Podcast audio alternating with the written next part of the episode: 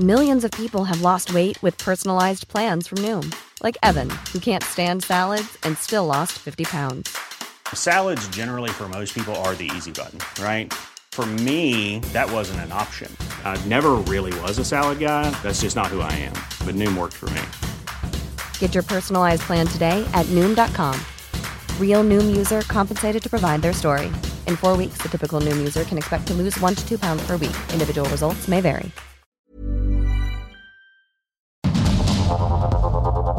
Heraldo Media Group presenta Sergio Sarmiento y Lupita Juárez. Información veraz y oportuna con un toque personal y humano.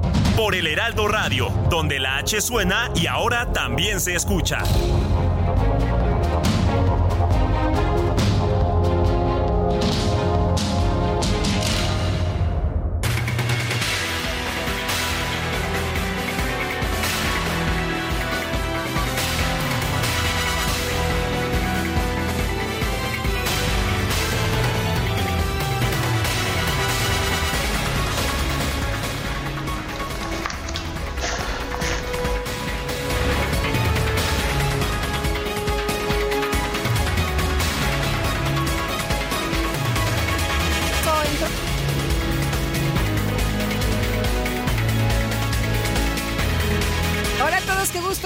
Saludarlos. Bienvenidos a la información en este inicio de semana. Qué bueno que empezamos juntos. Es lunes, ya es 6 de noviembre de 2023 y como siempre todo el equipo listo para llevarles lo importante, lo que es noticia. Y empezamos con este aviso, con este aviso. Hay un banco de niebla en el Aeropuerto Internacional de la Ciudad de México y que cree en el AIFA también están siendo afectados los vuelos de salida y de llegada. Así que bueno, pues ahí está la información para todos nuestros amigos a esta hora de la mañana para que lo tomen en cuenta. Esta mañana suspendidos los vuelos en el aeropuerto y bueno, sí estamos viendo imágenes y la neblina impresionante en la zona del Aeropuerto Internacional de la Ciudad de México que amanece con una temperatura de 8 grados a esta hora de la mañana y bueno, pues vámonos, vámonos con un resumen de lo más importante. Para empezar, le tenemos todos los detalles de lo que ha ocurrido el fin de semana y lo que va a pasar también de lo que estaremos pendientes en este lunes.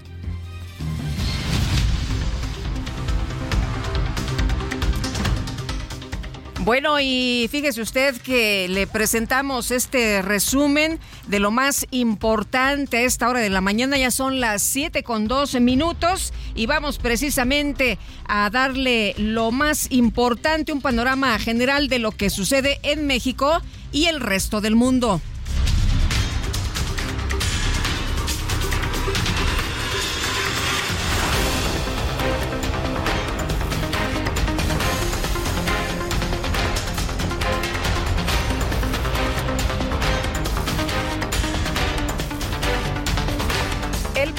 López Obrador realizó este fin de semana una gira, pero no crea usted que por Acapulco, no, no, no, no se bajó a caminar ahí entre las colonias, a saludar a la gente, a escuchar las demandas. No, fíjese que realizó una gira, pero por el sureste del país para supervisar, pues lo que a él le interesa, ¿no? Sus obras, la obra del tren Maya. El presidente informó que el 15 de diciembre se va a inaugurar el proyecto en el tramo de Campeche a Cancún, el 31 de diciembre de Cancún a Palenque y el 29 de febrero de 2024 ya estarán operando todos los tramos. Por otra parte, el presidente López Obrador anunció que el próximo 19 de noviembre se va a inaugurar el Parque La Plancha en la ciudad de Mérida y el primero de diciembre le tocará el turno al Aeropuerto Internacional de Tulum.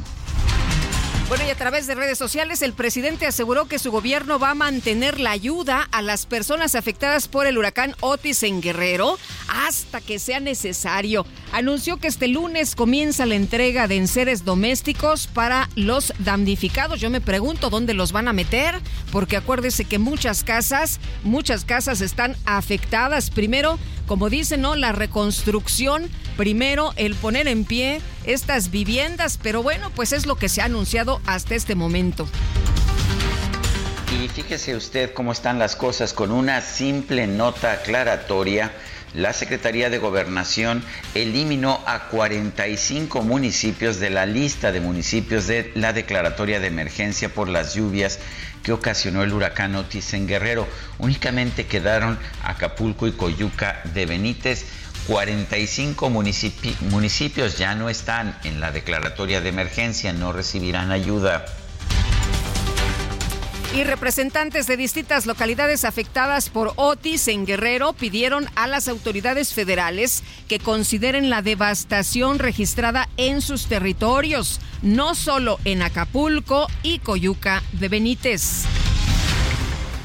Una caravana de inconformes con el apoyo federal y estatal para Guerrero partió este domingo desde Acapulco hacia la Ciudad de México para exigir que en el presupuesto de egresos de la federación se etiqueten recursos para atender la crisis en esa entidad. Bueno, y es que mucha gente asegura que no han recibido absolutamente nada, que la situación es desastrosa, pero también desesperante. En una reunión con militantes de Morena en Tultepec, Estado de México, la ex jefa de gobierno, Claudia Sheinbaum, criticó a los expresidentes Carlos Salinas de Gortari Ernesto Cedillo, Vicente Fox, Felipe Calderón y Enrique Peña Nieto por las declaraciones de algunos de ellos en contra del actual gobierno federal. Sale Calderón hablando en el extranjero, hablando de democracia. Pero ¿con qué autoridad moral? Si él mismo dijo haya sido como haya sido. Y ahora Cedillo nos viene a hablar de que está en riesgo la democracia del país, que es lo peor que le puede pasar a México. ¿Y saben qué le contestamos? La democracia es el poder del pueblo. Y eso es lo que está haciendo el presidente López Obrador y eso es lo que vamos a hacer durante el periodo que nos toque gobernar. La Universidad Nacional Autónoma de México informó que en el análisis de la tesis de la ex jefa de gobierno, Claudia Sheinbaum, no fueron halladas similitudes ni omisiones mayores en el reconocimiento de otros autores.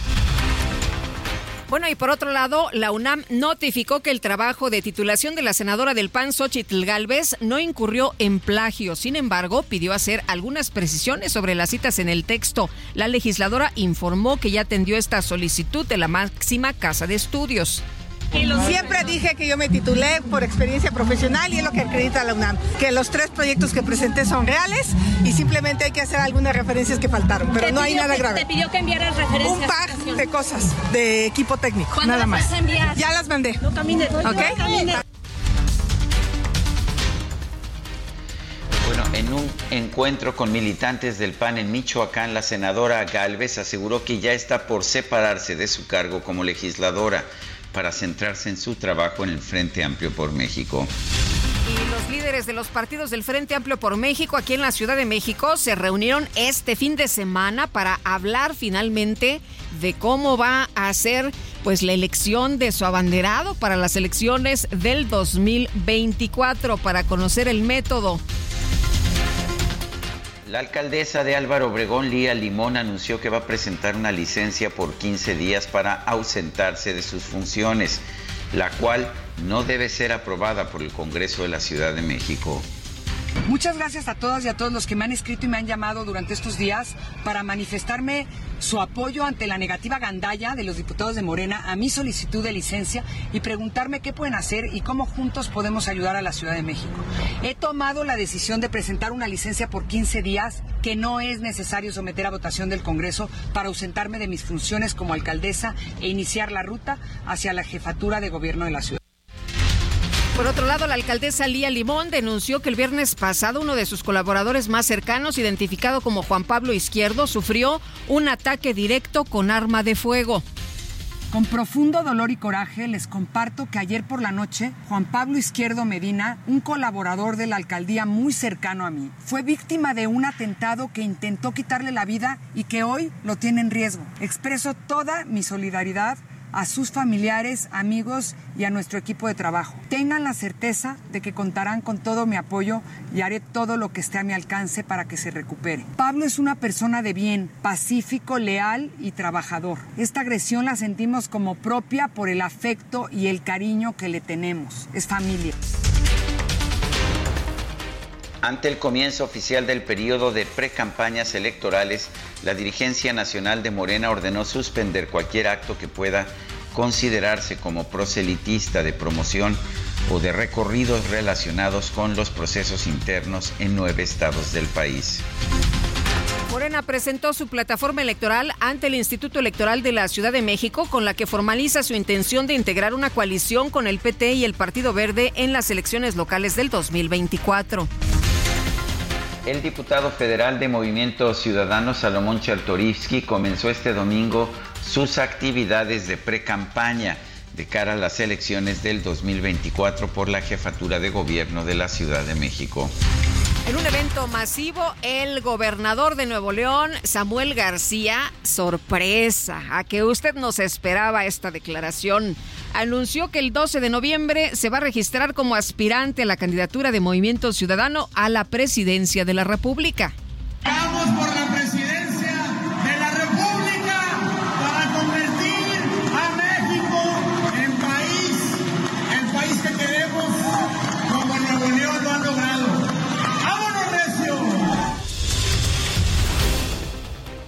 La Fiscalía General de la República confirmó que va a impugnar el cambio de medida cautelar otorgado al ex procurador general de la República, Jesús Murillo Caram, además de que va a presentar una queja ante el Consejo de la Judicatura Federal en contra del juez responsable del fallo. No quieren, no quieren que estén en, en Prisión en su casa, en domiciliaria, ¿no? prisión domiciliaria el ex procurador Jesús Murillo Caram.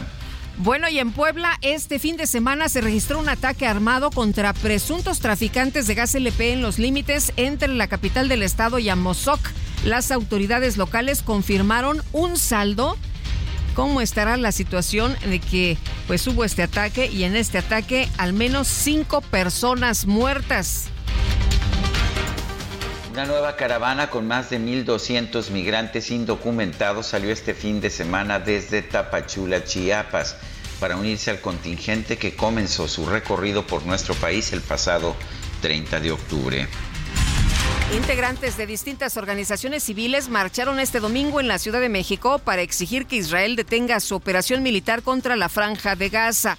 Además, pidieron que el gobierno mexicano rompa relaciones diplomáticas con Tel Aviv. La Secretaría de Relaciones Exteriores informó que la doctora Bárbara Lango, quien fue desalojada de la franja de Gaza, ya se encuentra en México junto con su esposo Suleimán. Las brigadas Al-Qassam, brazo armado de Hamas, aseguraron que los ataques de Israel contra la franja de Gaza han provocado la muerte de más de 60 rehenes. El ministro de Patrimonio de Israel, Amihai Eliyahu, fue suspendido de las reuniones del gobierno tras afirmar que utilizar una especie de bomba nuclear en Gaza era una opción.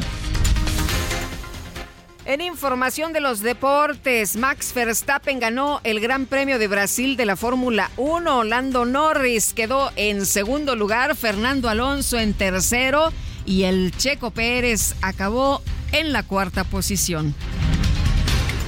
La delegación mexicana cerró su participación en los Juegos Panamericanos 2023 con 142 medallas, incluyendo 52 de oro, con lo cual se consiguió la mejor actuación histórica de nuestro país. Y a través de X, el presidente López Obrador felicitó a los deportistas mexicanos que participaron en los Juegos Panamericanos, pero también reconoció el trabajo de las secretarías de Marina, de la Defensa Nacional y de Ana Gabriela Guevara, la directora de la CONADE.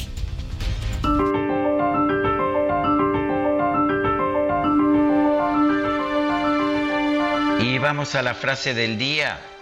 Venganza, el más dulce bocado jamás cocinado en el infierno. Walter Scott.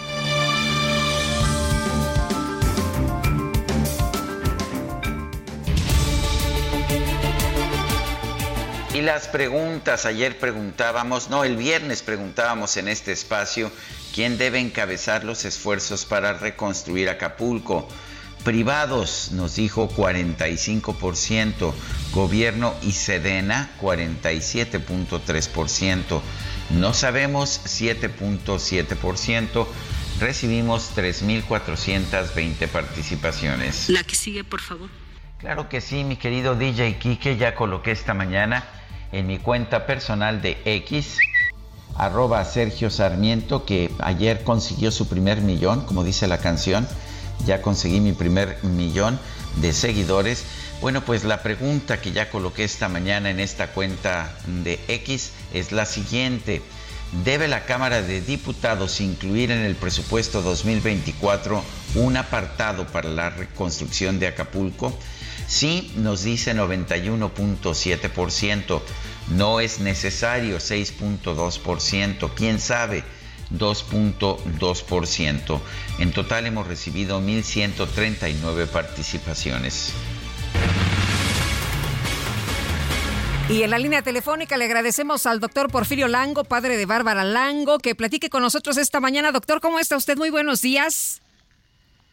Gracias, muy buenos días. Oiga, pues cuéntenos, ya eh, su hija, de acuerdo con la información de la Secretaría de Relaciones Exteriores, está en México en compañía de su esposo. ¿Ya la pudieron ver, doctor? ¿Ya llegó con ustedes? Bendito sea Dios, sí, desde anoche se encuentra con nosotros. Cuéntenos, doctor, cómo la recibieron, cómo llegó, cómo está, ya pudieron platicar o llegó directo a descansar. Cuéntenos, por favor, cómo se dio este encuentro. Sí, mire, fue un feliz encuentro, muy íntimo, afortunadamente. Este, llegaron completamente fatigados, ¿verdad? Este, y directo prácticamente a la cama llegaron, se bañaron y, acostarse. Eh, cuéntanos, eh, ¿cuál era la labor que hacía eh, la doctora Bárbara Lango allá en, Gaza? Mira, en estos momentos ella estaba únicamente como esposa de, de Sulaimán. Había participado Ahorita no tenía ella contrato con, con Médicos Sin Fronteras. Sí, estuvo algún tiempo, ¿no? Con Médicos Sin Fronteras. ¿Perdón? ¿Estuvo algún tiempo en Médicos Sin Fronteras? Ella sí, varios años, como seis años estuvo. Eh, doctor, adelante. Díganos, díganos. Ella, empezó con, con Médicos Sin Fronteras en Sudán del Sur, después en Yemen, después en Haití, en un par de ocasiones, y el año pasado ella trabajó en Gaza para Médicos Sin Fronteras. ¿sí? Ella hizo los, las unidades de quemados de, del hospital de Al-Shifa y de Al-Nasser, ahí en la franja de Gaza. Eh, doctor, fueron semanas muy difíciles para ustedes como familia. Eh, hemos estado dando seguimiento de, pues, eh, lo que usted señalaba, lo que usted decía de, de, cuando ella tenía un poco de pila y se podían comunicar, pues, qué es lo que le contaba.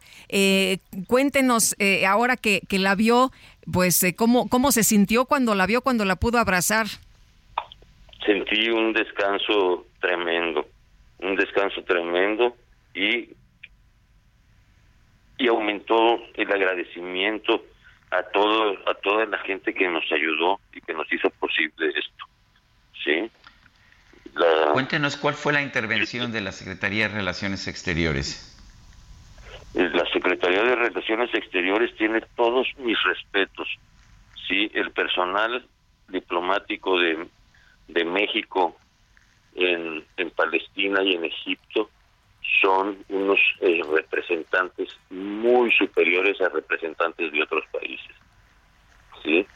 El doctor Blanco, Julio y Héctor, que fue con los que más contacto tuve yo, eh, excelentes personas, muy humanos, y me consta que se entregaron de corazón a la tarea y la lograron con éxito. Eh, doctor Lango, su hija estuvo pues varias semanas con la familia de Suleimán, nos decía que pues todos estaban juntos, que había muchos niños, que eh, pues la situación era complicada porque no tenían ya eh, alimentos, no había energía eléctrica. Em, ¿Alguno de ellos pudo salir además de, de su hija y de Suleimán? Desgraciadamente no, solamente permiten este, la salida de extranjeros Suleimán fue un triunfo de la diplomacia mexicana, porque al ser el palestino, había muchos impedimentos. Sin embargo, por el hecho de que ellos ya estaban casados desde, meses antes, ¿verdad? Legalmente casados por las leyes de, de Palestina en este caso, ¿verdad? Este, la embajada mexicana, eh, este, ¿cómo se llama? Certificó esa acta de esa acta de matrimonio, ¿verdad? Y este, y ellos hicieron lo imposible. Ellos fueron los que lograron que, que, que Israel autorizara la salida de Sulaimán a través de Egipto. ¿Qué le cuenta, qué le cuenta su hija sobre la situación en Gaza? Que la situación es desesperante, sí, es una situación de peligro continuo, es verdad estar escuchando continuamente las explosiones más cercas, más lejos, eh, ya ven, ya, ya este conocen el tipo de bomba por el ruido que hacen al caer. son, son cosas que son cosas de estar viviendo en una pesadilla. Y bueno, ya los, los últimos días eh, hubo llegada de alimentos, hubo luz. Eh, eh, les, ¿Les dicen algo de, de esto, doctor Lango? Mire, afortunadamente Suleimán y sus hermanos son gentes muy, muy, este, muy hábiles. Ellos lograban conseguir todo, sí, difícil, pero, pero sí lograban conseguir las cosas. Alimento escaso, agua también escasa y salobre en la mayoría de las ocasiones, pero, pero pues, había para comer y para beber. no hacía manos llenas, pero sí. Y y, buscando la protección siempre. Muy bien, pues eh, doctor Lango, le agradecemos mucho que haya platicado con nosotros y nos da mucho gusto que pues su hija ya esté acá con ustedes. Muchísimas gracias, definitivamente la canciller Bárcenas hizo una excelente labor con su personal y, y verdad, pues estoy estaré eternamente agradecido con ellos sin embargo, pues no podemos cerrar los ojos del sufrimiento que está teniendo la gente por allá, o sea, necesitamos seguir insistiendo, ¿verdad? Como la, como la como la canciller dijo, aún en la guerra hay, hay reglas. Entonces necesitamos seguir insistiendo que se respeten, que haya un alto al fuego inmediato, es es una mortalidad espantosa. ¿Mm? Pues doctor, pues muchas gracias. Le mandamos un abrazo. Muy buenos días. Gracias, a ustedes. Hasta luego. Es el doctor Porfirio Lango, padre de Bárbara Lango. Y vámonos a las destacadas del Heraldo con Itzel González. Destacadas de El Heraldo de México. yo solo quiero pegar la radio para ganar mi primer millón. Para comprarte una casa grande en donde quepa tu corazón. Yo solo quiero... Eso es verdad. Eso es verdad. Por todos lados esta canción. Desde Kabul hasta Curazao. Desde el Callao hasta Panamá. Yo solo quiero pegar González ¿Ya ganamos nuestro primer millón? Así es, Sergio Lupita. Amigos, muy buenos, días. Un millón sesenta y siete seguidores en este momento, 7.23 de la mañana. Así que muchas felicidades, querido Sergio Sarmiento. Y vamos por los dos millones. Yo creo que sí lo logramos en unos cuantos, este, ¿qué será? Días. Claro que sí. Días, meses, pero lo vamos a lograr. Oigan, hay que trabajar rapidito porque nos llega el corte, así que comenzamos con las destacadas del Heraldo de México. Primera plana, recursos liberados en cinco años, 8 mil millones de pesos a desastres naturales. Los fenómenos afectaron a 459 mil personas.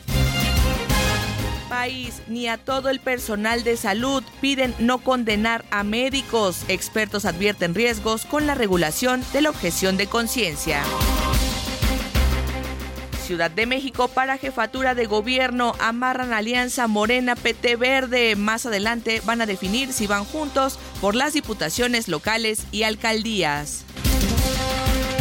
Estados, Chiapas, sale otra caravana a Huixtla. Miles esperan en este sitio permisos para cruzar por México. Orbe tira comunicaciones, Israel avanza, parte la franja, arrecia ataques en refugios y varios hospitales. Meta, Juegos Panamericanos, cierre edición de oro con 52 preseas áureas. México obtiene su mejor actuación de la historia en Santiago 2023. Y finalmente, en mercados, presupuesto de egresos, van menos recursos a los estados. Según el dictamen, el recorte es de 6.492 millones de pesos. Sergio Lupita, amigos, hasta aquí las destacadas del Heraldo. ¡Feliz lunes! Gracias, Itzel González. Son las 7 de la mañana con 24 minutos. Nuestro número de WhatsApp es el 55 2010 9.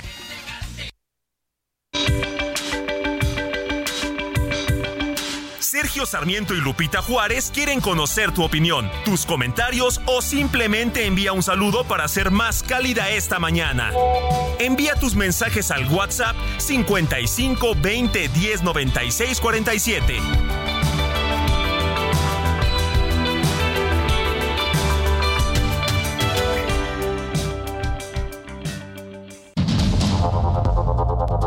Continuamos con Sergio Sarmiento y Lupita Juárez por el Heraldo Radio.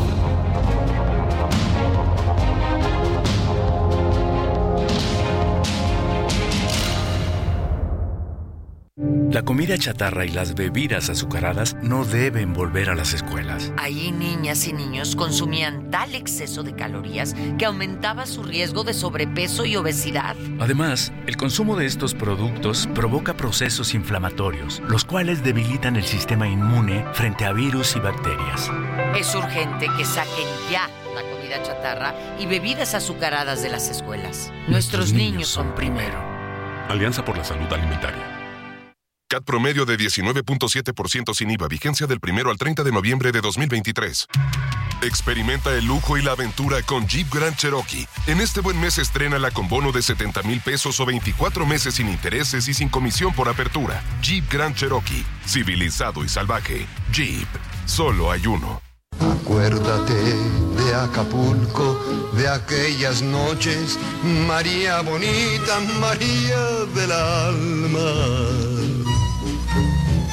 Acuérdate que en la playa con tus manitas las estrellitas las enjuagabas. Tu cuerpo del mar juguete, nave al garete, venían las olas, lo columpiaba.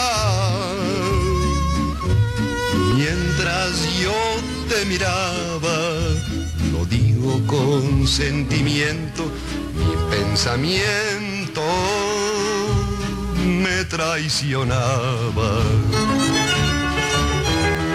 Sí, es Agustín Lara quien falleció el 6 de noviembre de 1970.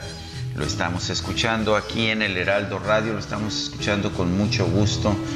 Eh, no solamente por ser su aniversario luctuoso, sino por ser un referente de la música mexicana. Esto es María Bonita. Que se arrullan los corazones. Canción dedicada, por supuesto, a María Félix. Pidiendo que me quisieras, que convirtieras en realidades mis ilusiones. Bueno, María Félix en Acapulquito, acuérdate de Acapulco, María Bonita, María del Alma, este Acapulco tan golpeado precisamente por el huracán Otis. Eh, era, eran otros tiempos, ¿no? Cuando Acapulco, pues era la joya, la joya de la corona. Eh, y bueno, pues esperemos que Acapulco se recupere y que siga brillando y que siga siendo esa joya. Bueno, vámonos con Israel Lorenzana que nos tiene información importante esta mañana. Mi querido Israel, qué gusto saludarte en este inicio de semana. Buenos días. Lupita Juárez, también para mí es un gusto iniciar la mañana, por supuesto, informando. Sergio, muy buenos días.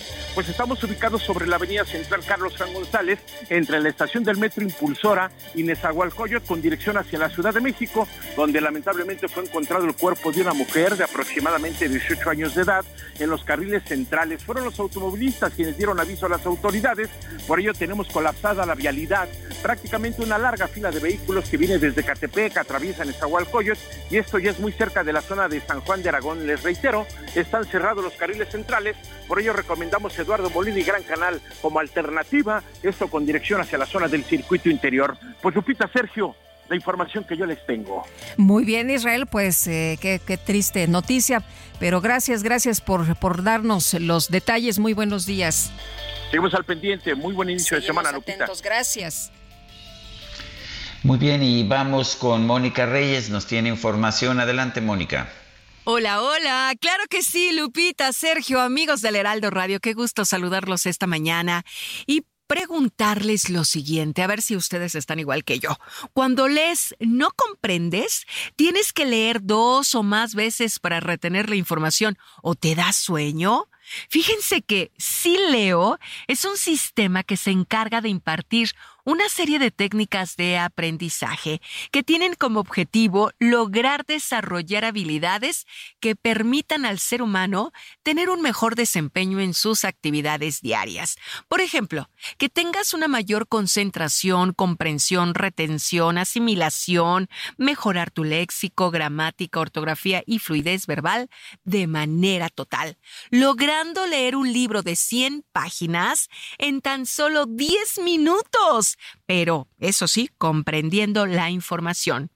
Hoy ¿Qué creen? Que los amigos de Sileo están regalando 10 becas con el 50% de descuento en todo lo que es el curso, para que puedas comprender todo lo que lees. Llama y cuelga o manda un WhatsApp con la palabra Sileo en este momento al 55 23 33 0900. 55 23 33 0900 y te van a regalar un diagnóstico de lectura sin costo.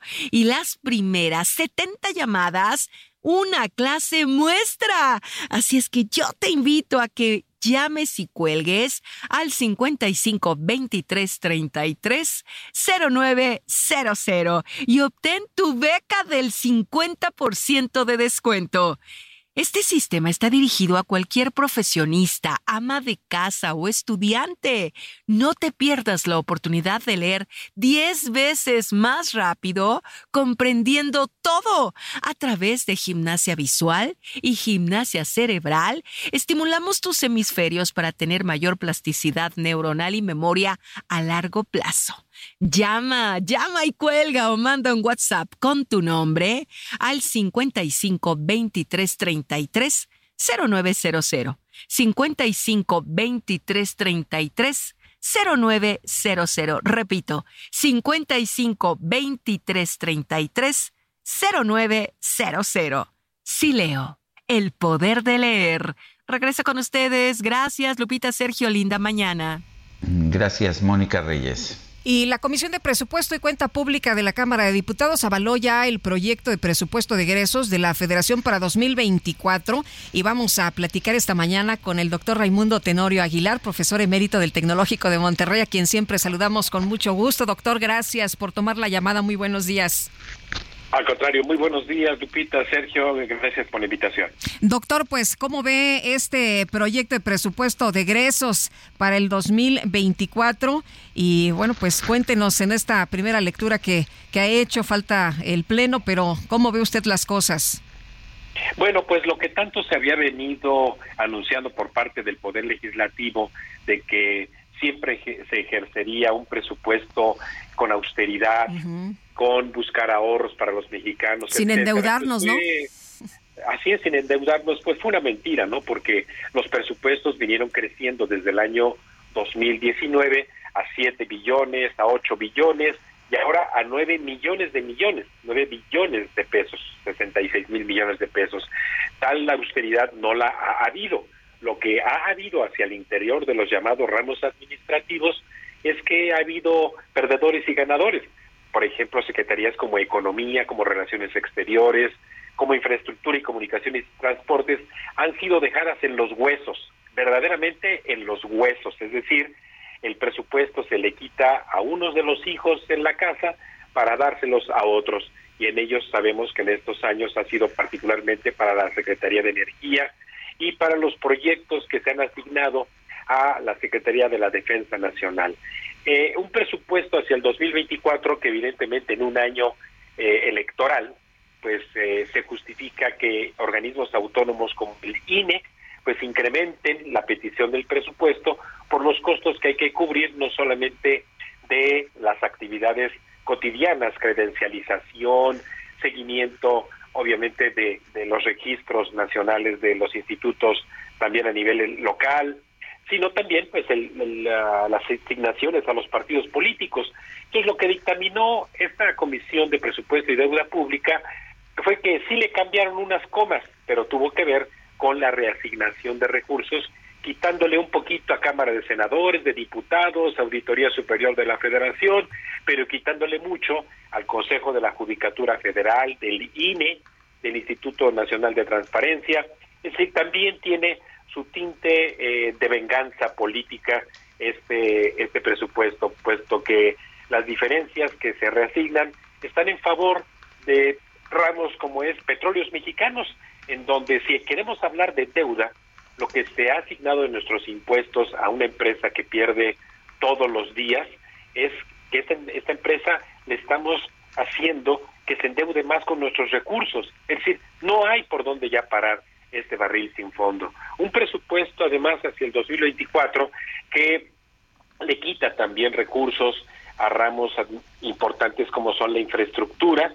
Eh, traemos una infraestructura de carreteras, caminos, puentes bastante en rezago. La Secretaría de Salud sufre también una reasignación que se dice que van los recursos que se le quita a la Secretaría de Salud para el programa INS Bienestar, pero que a final de cuentas los servicios de la Secretaría de Salud van, van, eh, van hacia la baja.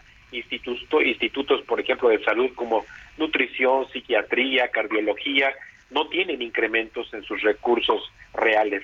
Y también, desde luego, lo que se busca asignar para terminar las eh, obras, pues eh, es haberle quitado también a otros ramos administrativos y autónomos. Tenemos, obviamente, un presupuesto que cuando entra uno al escrutinio, se da cuenta que, por ejemplo, niñas y niños hijos de madres trabajadores van a recibir menos recursos, crecen las pensiones hacia los adultos mayores, ahora con este incremento que se pretende dar de 25%, es decir, y sin duda lo, más relevante de esto es el fuerte, pero muy fuerte incremento en el déficit público, es, es decir, el llamado faltante de caja, y ese faltante de caja que se tiene que cubrir con 1.2 billones más de deuda. Eh, la, cifra que yo he leído es 1.9 ah, billones de nueva deuda, por lo menos en requerimientos financieros del sector público. Pero eh, fuera de eso, eh, doctor, ¿qué le parece el hecho de que a pesar de que se ha anunciado una reconstrucción de Acapulco, pues no hay por ningún lado un presupuesto sobre esta reconstrucción, a pesar de que el secretario de Hacienda dijo que gastarían 61 mil millones de pesos? Sí, desde luego, eh, eh, muy bien que lo pregunte Sergio, porque en el detalle de esos 61 mil hay recursos que ya estaban de todas formas asignados, como son los programas del bienestar y como son las administraciones a los municipios como son Coyuca de Benítez, Acapulco, los ramos 23, 32 y al propio gobierno de Guerrero. Los recursos adicionales en inversión pública que requiere Guerrero no están ni siquiera en el programa de participaciones y asignaciones presupuestales que están en este paquete que tendrá que revisar a partir de, del día de hoy en el Pleno de la Cámara de Diputados. Y ahí es donde podría esperarse que debido justamente a la presión mediática y también pues a que hay eh, evidentes eh, necesidades que cubrir, pudiera haber una quita de recursos a algún ramo administrativo para acallar un poco bocas y asignárselo a Acapulco. No está todo toda, todavía dicho, pero en la discusión en el Pleno, ahí sí ya sabemos que la mayoría morenista saca adelante lo que ya se dictaminó en la comisión. ¿Cómo ve este tema? Hablaba usted de las venganzas. Eh, ¿Cómo ve el tema de los recortes en los organismos autónomos? Em, eh, ¿Cómo pues se debe leer esto? Eh, nos han dicho que pues va a ser para una situación muy importante, ¿no? Como para la ayuda de, de las personas en Acapulco y mucha gente dice, ah, bueno, pues es para la ayuda en Acapulco, entonces tendría que verse con otros ojos. Sí, y no es así porque los presupuestos que se asignan a organismos autónomos como es el Poder judicial eh, que, que, tiene al, al Tribunal Federal Electoral, a la Judicatura Federal y a la Suprema Corte de Justicia de la Nación, pues obviamente ellos presentan eh, todos sus proyectos, programas que deben de tener continuidad, y las inversiones que deben hacerse. El quitarles presupuesto significa que a quien tienen que otorgarle sus servicios, que somos los ciudadanos, vamos a ser los afectados.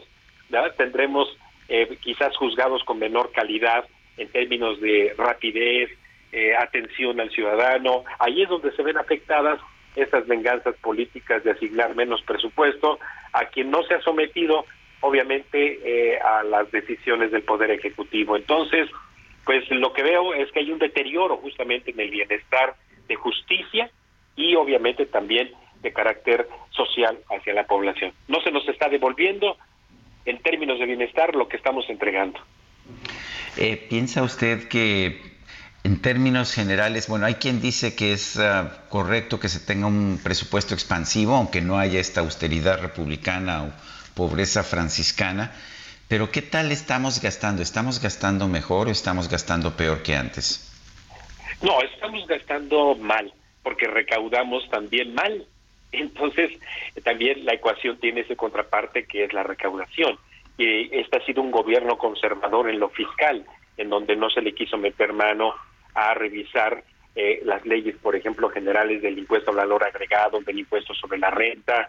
Entonces, si recaudamos mal, también gastamos mal y sobre todo gastar mal bajo bases no programáticas, justamente de lo que va a redituar, eso es importante, lo que va a redituar en términos de generación de más riqueza.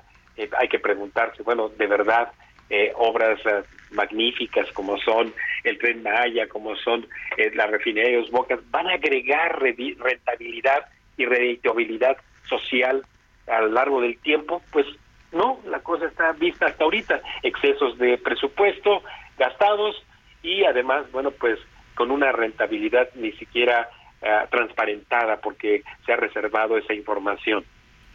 Muy bien, pues doctor, muchas gracias por conversar con nosotros esta mañana. Muy buenos días. Al contrario, me da mucho gusto saludarles y como siempre desearles mucho éxito. Gracias, hasta luego, igualmente. Bueno, hay un debate, un debate ético muy importante en, dentro del gremio médico que es el, el derecho o no al, a la conciencia, la objeción de conciencia. En una carta abierta firmada por 60 federaciones, asociaciones y colegios médicos en México, eh, los ah, firmantes manifestaron que el personal médico y de enfermería que forma parte del Sistema Nacional de Salud debe poder ejercer su derecho a objeción de conciencia en libertad, con plena autonomía y excusarse de participar en la prestación de servicios médicos que se consideren opuestos a sus convicciones éticas y de conciencia.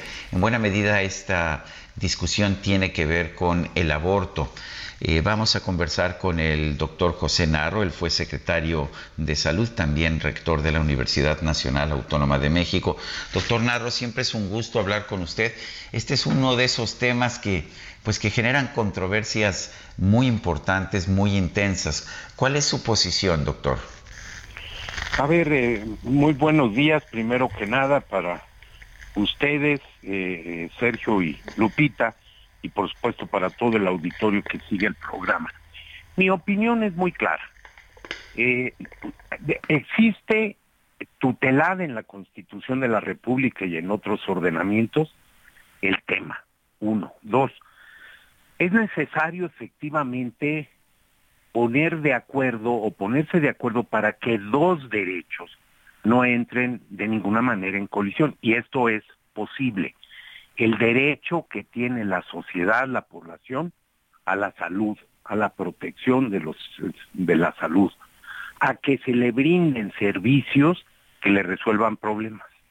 Pero también existe el derecho de los profesionales de la salud, señaladamente médicos y enfermeras, enfermeros y médicas, a que eh, puedan ellos esgrimiendo sus convicciones eh, éticas, eh, técnicas o incluso religiosas, excusarse de participar en algún eh, en algún tratamiento, en alguna acción que vaya en contra de eso.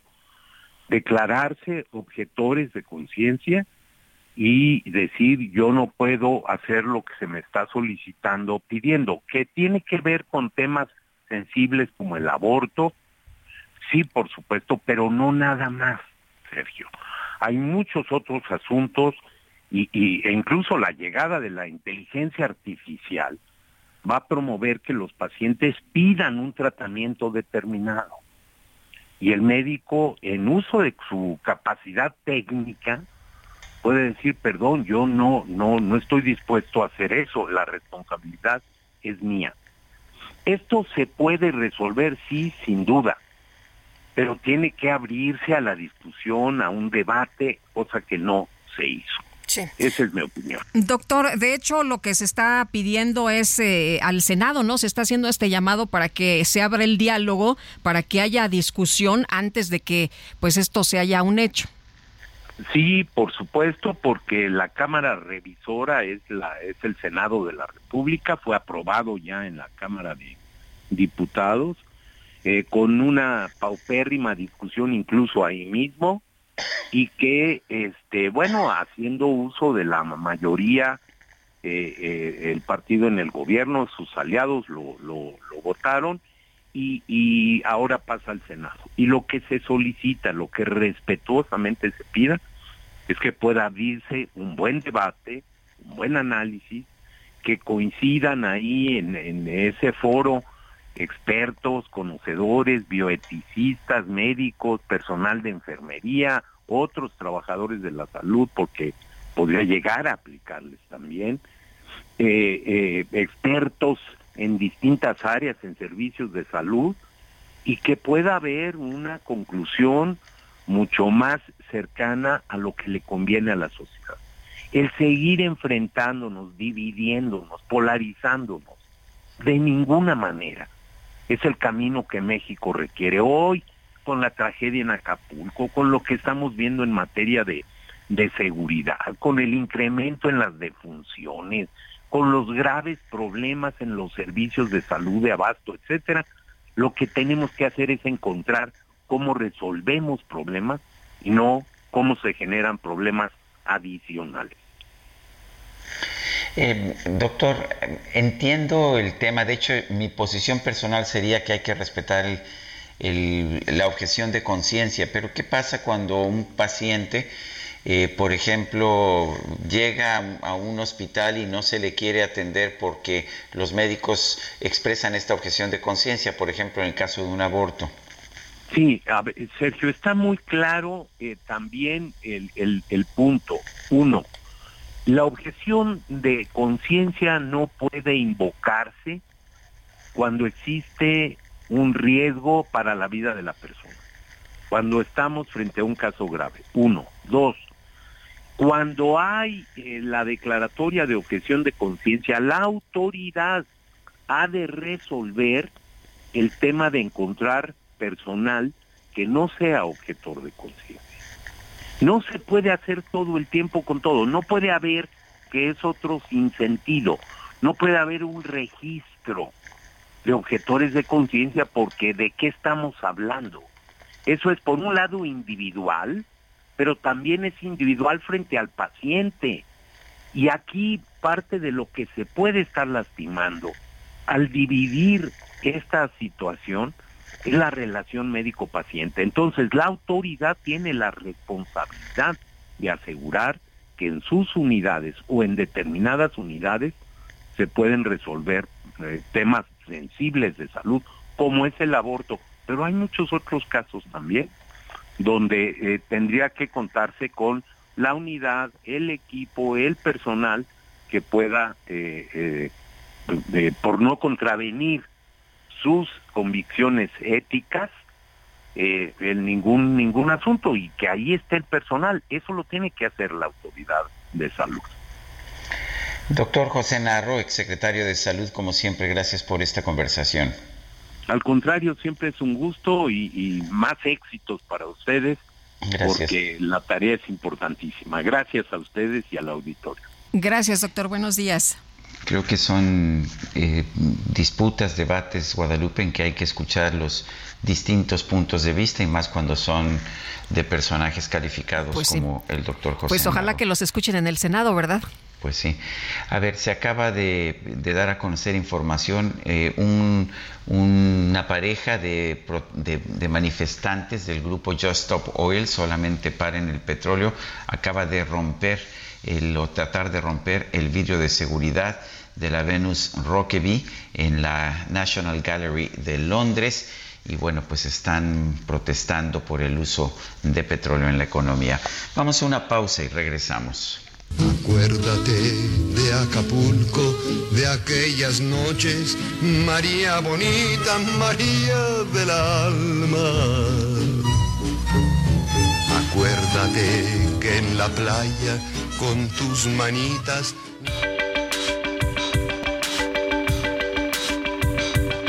Sergio Sarmiento y Lupita Juárez quieren conocer tu opinión, tus comentarios o simplemente envía un saludo para ser más cálida esta mañana. Envía tus mensajes al WhatsApp 55 20 10 96 47.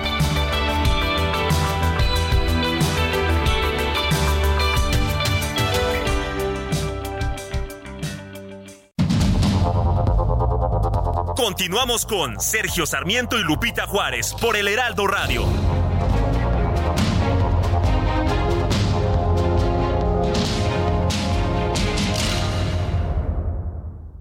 Promedio de 19.7% sin IVA, vigencia del primero al 30 de noviembre de 2023. Experimenta el lujo y la aventura con Jeep Grand Cherokee. En este buen mes estrena con bono de 70 mil pesos o 24 meses sin intereses y sin comisión por apertura. Jeep Grand Cherokee. Civilizado y salvaje. Jeep. Solo hay uno. Este 6 de noviembre se conmemora el Día Internacional para la Prevención de la Explotación del Medio Ambiente en la Guerra y los Conflictos Armados. El objetivo es garantizar y concientizar a la población de que la preservación del medio ambiente forma parte de las estrategias para la prevención de conflictos y el mantenimiento de la paz. La pertinencia de esta declaración es proteger el medio ambiente en tiempos de conflicto armado, ya que su defensa representa la subsistencia y la resiliencia de las sociedades, la prevención de nuevos conflictos y la obtención de la paz. El Programa de las Naciones Unidas para el Medio Ambiente señala que en los últimos 60 años, al menos el 40% de todos los conflictos del mundo están vinculados con la explotación de los recursos naturales, ya sea por la explotación de la madera, oro o petróleo, o recursos menos abundantes como el agua o la tierra fértil. Además, en las últimas seis décadas se han producido conflictos armados en más de dos terceras partes de los principales puntos de biodiversidad del mundo, poniendo en riesgo su conservación. Farolito que alumbras apenas mi calle desierta. Cuántas noches me viste llorando llamar a su puerta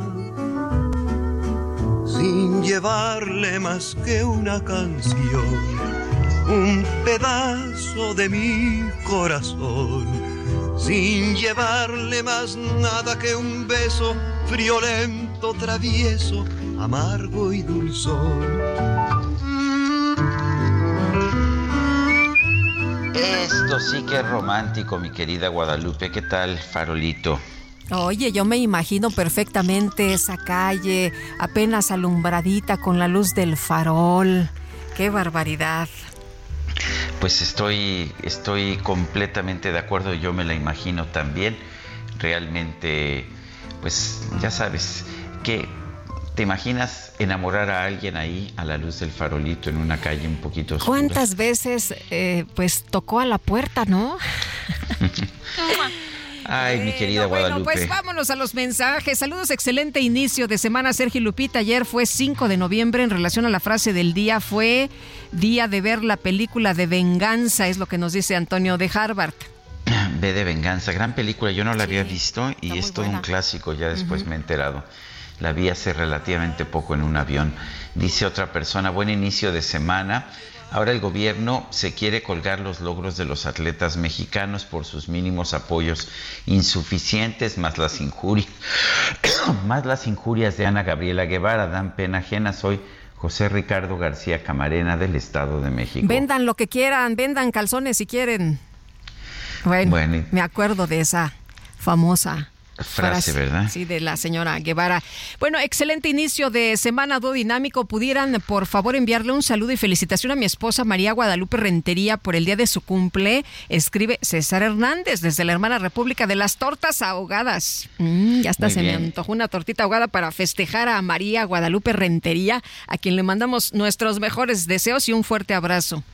Bueno, les recuerdo que están suspendidos por un banco de niebla los vuelos desde el Aeropuerto Internacional de la Ciudad de México, salidas y llegadas también del AIFA, el Aeropuerto Internacional Felipe Ángeles. Eh, hay que estar atentos, eh, todavía no se anuncia que, que, se haya, que se hayan abierto los vuelos y pues esto va a tener consecuencias eh, muy importantes a todo lo largo del día en vuelos en toda la República. Recordemos que el Aeropuerto Internacional de la Ciudad de México es eh, pues el centro de el centro principal de conexiones de nuestro país. Vamos a otros temas. Este domingo una caravana con habitantes de Acapulco partió con rumbo a la Ciudad de México para exigir a la administración del presidente López Obrador que tome acciones para la reconstrucción de varias localidades del estado de Guerrero tras el paso del huracán Otis. Ramiro Solorio es activista de Acapulco, lo tenemos en la línea telefónica. Eh, Ramiro, gracias por tomar nuestra llamada. Cuéntenos cuál es, cuál es la queja, cuál es el mensaje al presidente. Sergio Lupita, muchísimas gracias por esta cobertura. Primero señalar que el presidente de la República, Andrés Manuel López Obrador, no fue a Acapulco, no recorrió ni una sola colonia, no escuchó a la gente, no solamente para coordinar y encabezar los trabajos de reconstrucción, sino por mínima empatía y solidaridad. Eso en primera instancia. Segundo, hay una tremenda emergencia en Acapulco, tenemos una crisis sanitaria en este momento, las montañas de basura y la mortandad, hay muchas enfermedades en todas las partes altas de las colonias, en las comunidades más alejadas, además de la hambruna y de la carencia de agua. Pero lo estructural, eh, mi querido eh, amigo Sergio, porque la verdad me da mucho gusto que, que nos hayas abierto aquí los micrófonos, Sergio Lupita, lo estructural es poder conseguir un fondo de apoyo para la reconstrucción integral de Acapulco y los municipios afectados que debe ser etiquetado en el presupuesto de egresos de la Federación 2024. Sin ese fondo de apoyo no va a poderse rescatar a Acapulco y a los municipios afectados. No, con las migajas, con los programas sociales preexistentes, no se va a poder resolver el grave problema que tenemos para recuperar no solamente las viviendas, los hospitales, los caminos, la infraestructura turística, todo lo que se necesita. Se ha pretendido minimizar la tragedia. Las exenciones fiscales, por ejemplo, las, eh, las redujeron solamente a enero, como si ya en enero ya todo estuviera resuelto. Mínimo debe ser de un año, mínimo, mínimo, con una autopista sin casetas, una autopista libre para que agilice, facilite la ayuda y la reactivación económica y obviamente pues se requiere se requiere de todo un apoyo estructural. Es decir, nosotros hemos sentido que se ha minimizado la tragedia, lo hemos vivido en todas las colonias en Acapulco y por eso la decisión de salir en caravana hacia la Ciudad de México. Ya eh, pernoctamos en Cuernavaca, fuimos bien recibidos, quiero señalarlo, en la, en la cancha de usos múltiples de la delegación Antonio Barona, toda la gente nos recibió ahí con gran cariño, con gran amor, nos llevaron café, nos dieron de comer, estoy muy agradecido, muy contento. Y vamos con mucha esperanza, con mucha esperanza hacia la Ciudad de México porque tenemos la esperanza de ser escuchados, tenemos la esperanza de que sí se pueda modificar eh, este dictamen que se va a presentar al pleno de presupuesto de egresos y tenemos la esperanza de recibir la solidaridad eh, y el afecto de mucha gente de la Ciudad de México. Eh, Ramiro, el presidente ha señalado que va a estar en Acapulco este martes, que va a tener una reunión eh, mañana a las 4 de la tarde y también ha anunciado que este lunes se inicia el reparto de enseres domésticos, que ya habló eh, con algunos hoteleros. ¿Esto les parece a ustedes importante, suficiente, alentador? No, no es suficiente, no es suficiente. Eh, los programas preexistentes y estos eh, eh, apoyos señalados por el presidente de la República, la verdad, es hasta una falta de respeto, porque mira, miles de viviendas desaparecieron, o sea, literalmente desaparecieron. todavía las familias andan buscando a sus desaparecidos. Hay una franja de miseria que no se ha visibilizado. Yo creo, ahora que hemos tenido comunicación, hemos visto que sí hay una, eh, una gran observación sobre nuestros amigos lancheros, pescadores, porque están en la franja de la costera y todos los desaparecidos que hay. Pero hay una franja colindante con todo el Parque Nacional del Ladero, que es una franja de miseria que tenemos en el anfiteatro de las colonias populares de mayor pobreza, donde todas las casas eran de lámina, de cartón, de madera, ya no existen. Allá ni siquiera para que las vayan a censar, no existen. Ya no hay gente ahí, no, o sea, la gente anda buscando, todavía anda escarbando, anda buscando a sus familiares. O sea, esto es lo que no se ha querido visibilizar. Por eso vamos también a la Ciudad de México, porque se ha querido invisibilizar este problema, se ha querido reducir el problema a decir, a ver, vamos a dar crédito, vamos a dar estas, estos enseres. No, es un programa de reconstrucción integral que no, no es suficiente pues con estos programas sociales persistentes y los 61 millones de pesos anunciados, que no basta eso, o sea, mínimamente, y no lo decimos nosotros, pues son datos que han dado a conocer los expertos, la gente especialista, la gente que sabe que mínimamente lo que se requiere en este momento son 300 mil millones de pesos para poder reactivar toda la infraestructura, poder pues, viviendas que se puedan edificar, o sea, no solamente, ¿de qué le hace a la gente esto si no no tiene no tiene no tiene este eh, casas, no tiene eh, no tiene nada? Entonces es minimizar la tragedia. Esa es nuestra opinión y obviamente nosotros vamos a hacer la valera ya y vamos a, decir nuestra verdad porque nosotros somos los afectados y por eso estamos trasladándonos a la Ciudad de México toda vez que él no fue a Acapulco. No sabíamos nosotros que ahora ya decidió ir a Acapulco, eh, ojalá que recorra las colonias para ver eh, si no se enferma, por cierto, porque está la mortandad y están las montañas de basura. Con una colonia que recorra. Ahí se va a dar cuenta de cómo está la situación. Y, y, y, más si sube caminando alguna parte alta de las colonias, se va a dar cuenta de todos los cerros pelones ya, donde ya no hay absolutamente ninguna vivienda. Entonces, no ha visto la realidad o la ha querido invisibilizar a propósito, la ha querido minimizar, no lo sabemos, por eso vamos allá. Y también nos duele mucho el que eh, haya cero pesos destinados en el presupuesto de egresos. Eso nos lastima, nos duele, nos deja sin esperanza, porque pues, ¿a qué vamos a estar sujetos? A después a una reorientación o a algo. No, es mejor que se etiquete de ahora un fondo de apoyo, que ellos mismos van a manejar, pero que esté etiquetado ya. Es lo único que exigimos.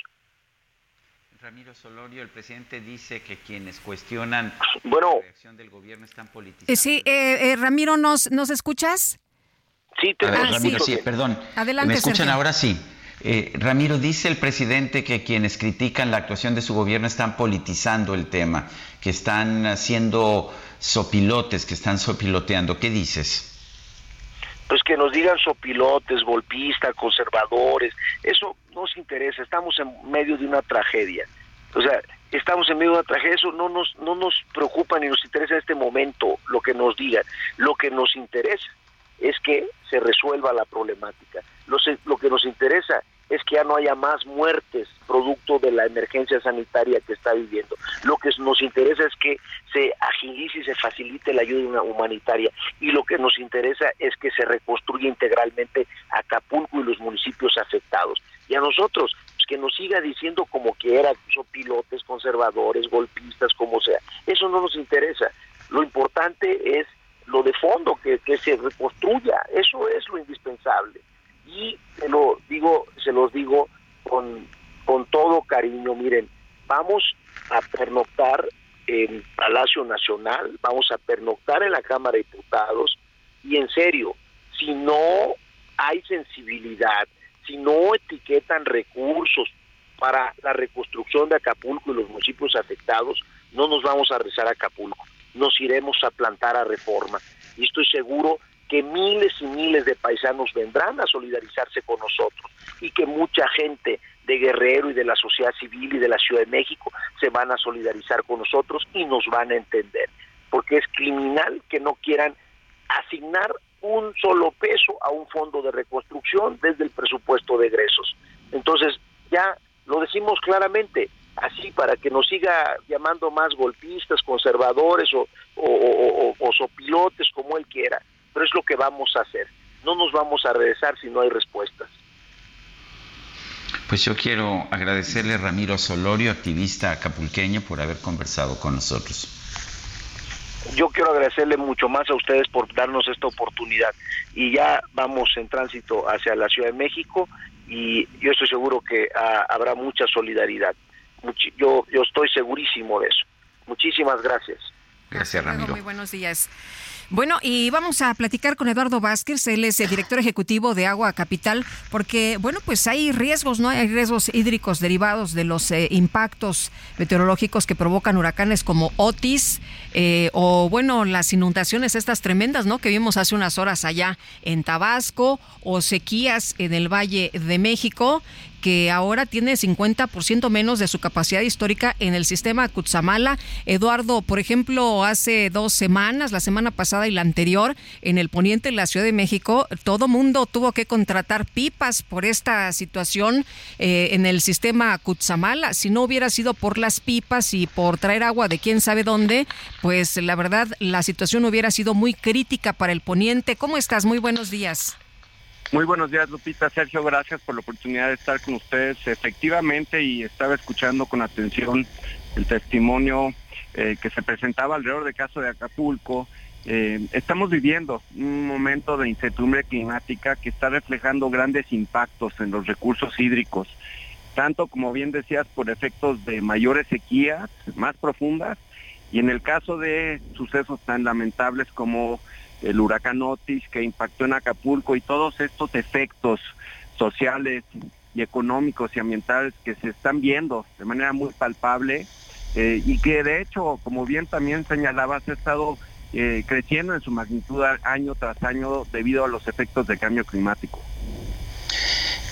Eh, Eduardo, cuéntanos exactamente qué, qué está causando esto, porque, qué está ¿Cuáles están siendo las consecuencias? Porque estamos viendo consecuencias muy distintas. Por una parte, lluvias muy intensas, huracanes, estamos viendo sequías, estamos viendo eh, pues modificaciones en general en el clima. ¿Es previsible el tipo de cambios que vamos a seguir enfrentando?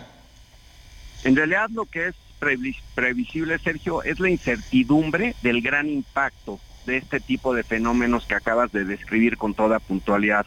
Lo cierto, y, retomo el comentario previo, es que lo estamos viendo como año tras año, no solo en México, sino en distintas partes del mundo, estos fenómenos con alcances mayores están dejando ver daños considerables.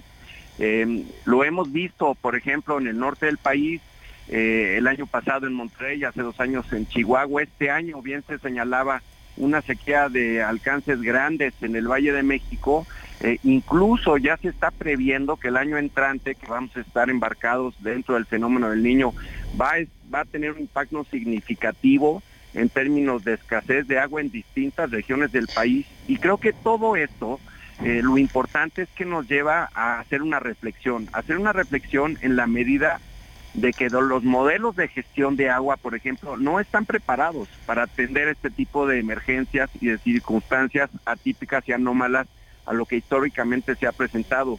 La misma infraestructura física, las edificaciones, las carreteras, las presas, los acueductos, las plantas de tratamiento, tampoco están diseñados y preparados con un enfoque de resiliencia para atender este tipo de impactos tan grandes. Ni se diga el caso de las comunidades, que como podemos, y ahorita, insisto, estar escuchando con atención eh, la experiencia que nos compartían respecto de Acapulco, eh, hay daños significativos y entonces las autoridades, la sociedad en colectivo tiene que planear mejor, formular mejores políticas públicas, promover un mayor ordenamiento territorial, por ejemplo, para que la gente, las comunidades no se asienten en zonas de alto riesgo cuando se presente un huracán como lo ha sido Otis.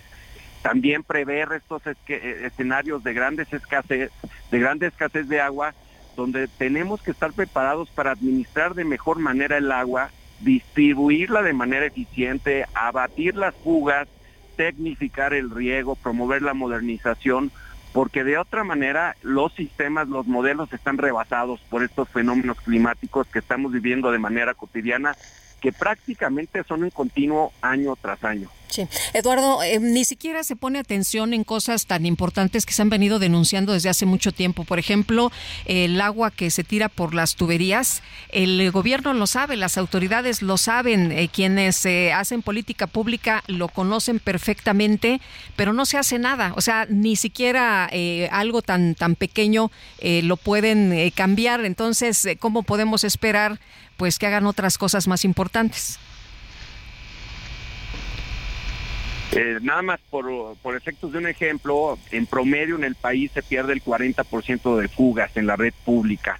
Y desafortunadamente son inversiones que no se ven, son, están bajo tierra, luego causan molestias a la ciudadanía y muchas autoridades optan por no atenderlas, pero muchísimas, grandes volúmenes de agua se pierden por esta problemática. Y, y ahí es donde comentaba anteriormente, se tiene que invertir de mejor manera eh, primero promover mayores presupuestos públicos y privados. Se tiene que invertir de mejor manera en atender este tipo de problemáticas y ser mucho más eficientes porque mucha de esa agua que se está perdiendo se requiere para las personas, por supuesto, antes que nada, y para los distintos usos, considerando, por cierto, por ejemplo, que el campo utiliza el 76% del agua en el país, y se tienen pérdidas de aproximadamente el 50%. Y ahí es donde también se tiene que tener mucho énfasis en desarrollar capacidades, mejores tecnologías, modelos de innovación. Bueno, pues Eduardo Vázquez, director ejecutivo de Agua Capital, gracias por hablar con nosotros. Gracias a ustedes, como siempre, un saludo al auditorio. Buenos días, Eduardo, hasta luego. 8 con 21. El Químico Guerra con Sergio Sarmiento y Lupita Juárez. Químico Guerra, ¿cómo estás? Adelante, buen día.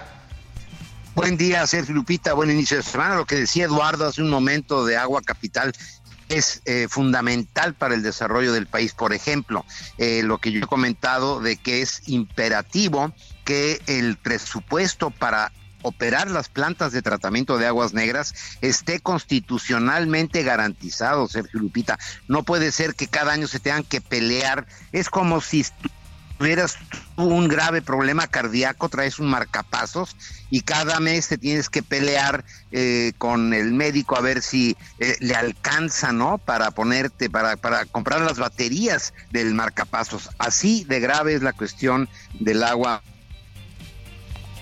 y mientras no tengamos esa conciencia, Sergio Lupita, pues definitivamente vamos a tener estas eh, pues graves problemáticas con el agua. Sin el, sin el agua no hay vida, lo sabemos. Y hablando, eh, le estoy mandando un abrazo desde Mérida, Yucatán. Estuve aquí precisamente, bueno, de aquí partí eh, hora y media hacia un lugar extraordinario, se llama la ex hacienda de Xcuncheil, es una hacienda, bueno, pues desde el siglo XVII. Eh, eh, se abandonó, durante un tiempo se dedicó al maíz, al enequén, etcétera, y ahora son 300 hectáreas que debido precisamente a determinado eh, del, suelo, pues la vegetación creció en forma exuberante, es un lugar con una biodiversidad actualmente extraordinaria, pero que tiene un potencial maravilloso desde el punto de vista de ecoturismo temático. ¿Qué significa esto? No es el eh, turismo, ¿verdad?, de que quiere simplemente sol y arena, que está bien eso, pero que quiere algo más, quiere algo de la cultura, de la esencia eh, de los lugares y esta hacienda tiene un potencial extraordinario, pero sobre todo desde el punto de vista de cambio climático, Sergio Lupita, hay una posibilidad extraordinaria de hacer en estas 300 hectáreas, por ejemplo, plantaciones de caoba y de ceiba y obtener bonos de carbono, tanto de la Unión Europea como de lo que acaba de anunciar el presidente Biden el viernes pasado acerca de los bonos verdes que está liberando el gobierno de los Estados Unidos para proyectos precisamente en Latinoamérica, está etiquetado para Latinoamérica, ya ven que hubo esta cumbre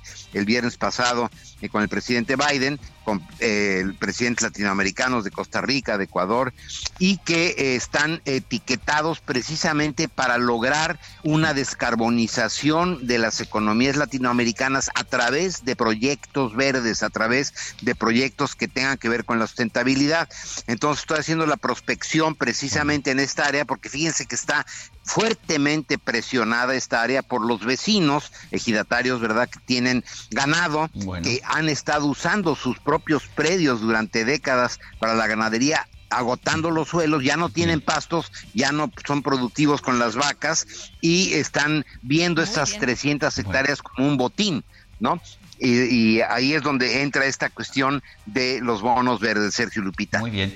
Gracias, Químico Guerra. Nosotros vamos a una pausa y regresamos.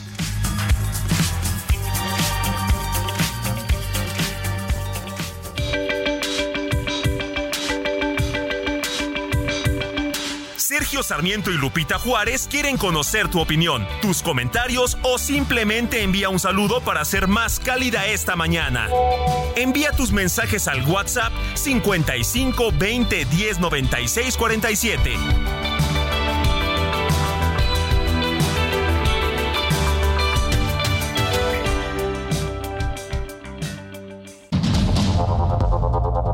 Continuamos con Sergio Sarmiento y Lupita Juárez por el Heraldo Radio.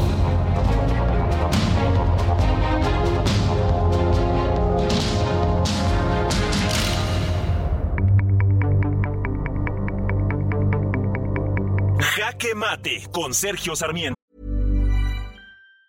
Hey, it's Ryan Reynolds, and I'm here with Keith, co star of my upcoming film, If, only in theaters, May 17th. Do you want to tell people the big news? All right, I'll do it. Sign up now and you'll get unlimited for $15 a month in six months of Paramount Plus Essential Plan on us. Mintmobile.com slash switch. Upfront payment of $45 equivalent to $15 per month. Unlimited over 40 gigabytes per month. Face lower speeds. Videos at 480p. Active Mint customers by 531.24 get six months of Paramount Plus Essential Plan. Auto renews after six months. Offer ends May 31st, 2024. Separate Paramount Plus registration required. Terms and conditions apply if rated PG.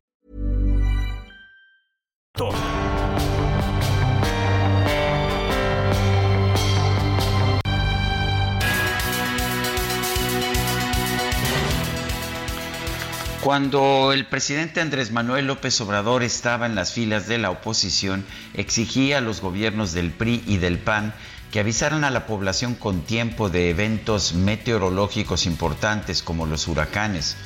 Exigía también que los trabajos de rescate y reconstrucción se presupuestaran de manera suficiente y adecuada y que beneficiaran, por supuesto, a la población más afectada. Sin embargo, hoy vemos que no es lo mismo ser oposición que gobierno.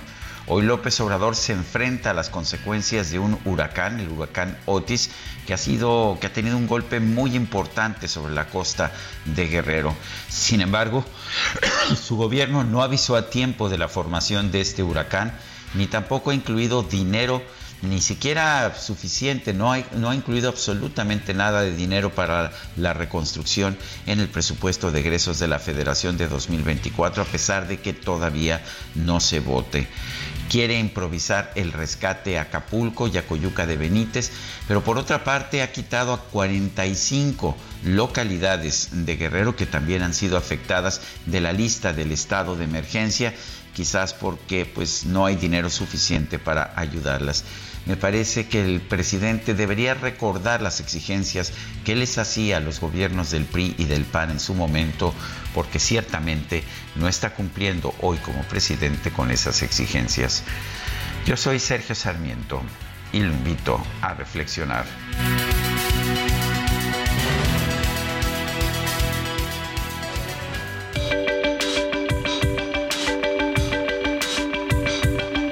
Sergio Sarmiento, tu opinión es importante. Escríbele a Twitter en arroba Sergio Sarmiento.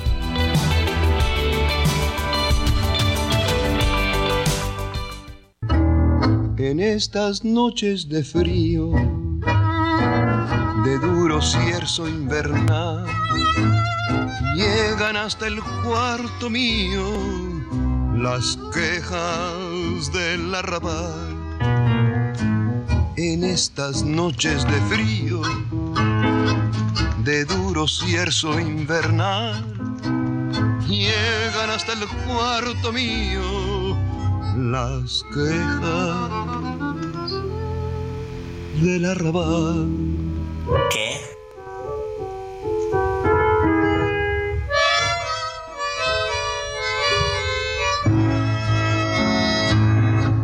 Arráncame la vida con el último beso de amor. Arráncala, toma mi corazón. Arráncame la vida. Arráncame la vida. ¿Qué tal esta canción, mi querida Guadalupe Juárez? Me parece una de las más hermosas de Agustín Lara. Me gusta, me gusta mucho. Tango, ¿no? ¿Qué te parece? Escribía tangos, escribía, Escribía canciones españoles. Era impresionante. Agustín Lara, hoy lo estamos recordando en el aniversario de su fallecimiento.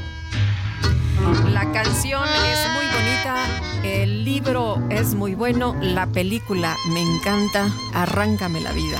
O sea que todo, ¿verdad? Todo, todo. Oye, pues vámonos a los mensajes. Un fuerte abrazo nos manda Francisco 1955 y nos dice, hoy no quiero hablar de cómo está México. Quiero decir que Sergio Pérez al fin hizo una gran carrera en Brasil, debe mejorar en las calificaciones. Bueno, y dice otra persona, hola, buenos días, buen inicio de semana, solo en relación al activista acapulqueño. ¿No sería mejor que se enfocara, que se enfocara en estos momentos a limpiar Acapulco y no venir a Ciudad de México a cerrar calles? Con este tipo de mensajes se quitan las ganas de ayudar. Iván González. Bueno, pues es que se necesita más que limpieza, ¿no? Y además ya están los militares haciendo este plan de N3 de apoyo y bueno, pues también se supone que están ayudando a limpiar esas zonas, Sergio, y lo que quiere la gente es que el presidente sepa la realidad, porque lo que nos decía eh, precisamente Ramiro es que pues parecía que el presidente no tiene toda la, la información completa de lo que sucede por allá. Eh, buen día en mi edificio, en la alcaldía Coyoacán, tenemos una fuga de agua desde hace una semana. Ya se realizó el reporte y ¿qué creen? Pues nadie viene a repararlo.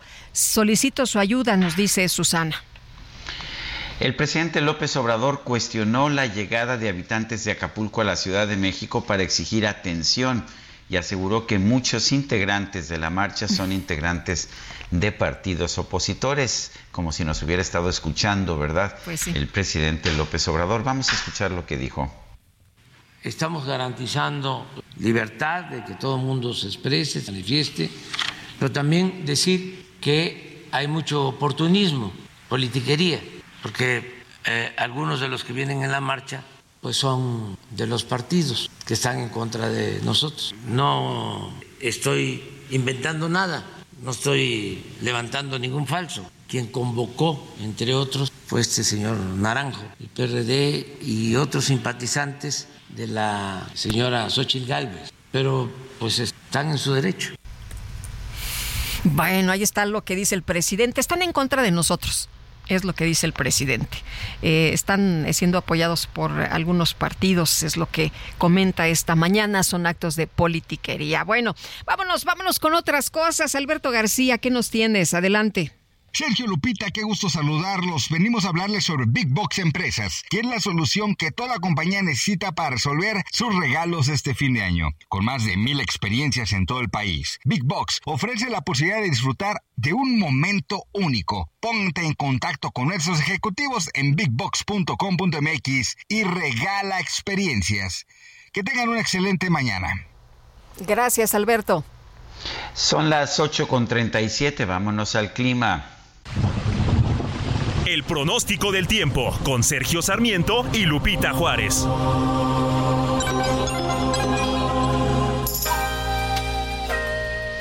Boris Hernández, meteorólogo del Servicio Meteorológico Nacional de la Conagua, ¿qué nos tienes esta mañana? Adelante.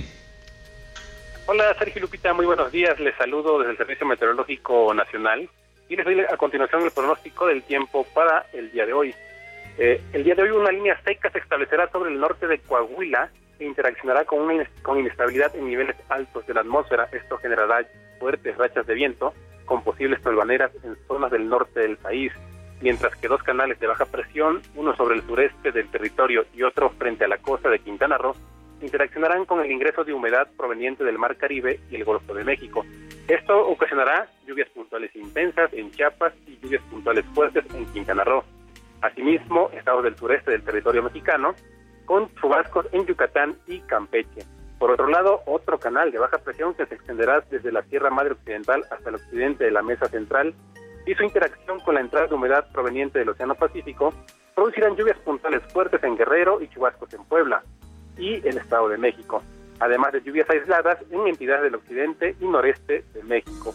Una circulación anticiclónica en niveles medios de la atmósfera ocasionará ambiente vespertino cálido en la mayor parte del territorio nacional, con temperaturas máximas calurosas superiores a los 35 grados Celsius en zonas bajas de eh, Baja California, Baja California Sur, Sonora, Sinaloa, Michoacán, Guerrero y Oaxaca.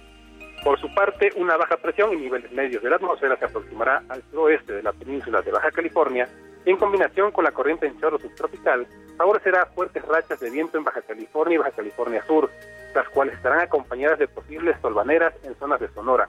Asimismo, persistirá el viento de componente norte con rachas fuertes a muy fuertes en el istmo y golfo de Tehuantepec. Mientras que para el Valle de México se pronostica cielo despejado y ambiente frío al amanecer con temperaturas de 0 a 5 grados Celsius en zonas altas del Estado de México. Durante la tarde el incremento de la nubosidad será sin lluvia en la Ciudad de México y con chubascos dispersos acompañados de posibles descargas eléctricas en el suroeste del Estado de México. Ambiente vespertino templado a cálido y viento de componente este de 10 a 20 kilómetros por hora, con rachas de hasta 40 kilómetros por hora en la región. La temperatura mínima pronosticada para la Ciudad de México es de 7 a 9 grados Celsius y la máxima de 25 a 27 grados Celsius, mientras que para Toluca, Estado de México, temperatura mínima será de 3 a 5 grados Celsius y la máxima de 22 a 24 grados Celsius. Es lo que tenemos en el Servicio Meteorológico Nacional. Muy bien, gracias Boris Hernández por esta información. Es un gusto. Muy, muy buenos días. Buenos días. Y vámonos ahora con información de Javier Ruiz. Desde tempranita hora, Javier, nos estuviste informando de este banco de niebla. Nos mandaste también imágenes y no se ve absolutamente nada, o por lo menos hace unos minutos todavía no se veía absolutamente nada. Están canceladas las llegadas y las salidas en el Aeropuerto Internacional de la Ciudad de México. Cuéntanos cómo están las cosas en este momento. Hola Lupita, ¿qué tal? Sergio, excelente mañana. Pues buenas noticias Lupita para quien pues justamente va a salir de la Ciudad de México en vuelo. Eh, hace unos momentos ya se acaba de, abrir las operaciones únicamente de despegue. Todavía los aterrizajes eh, continúan cancelando las operaciones. Incluso hay muchos aviones que se logran ver en los, en los radares satelitales de las aplicaciones que están dando eh, vueltas literal.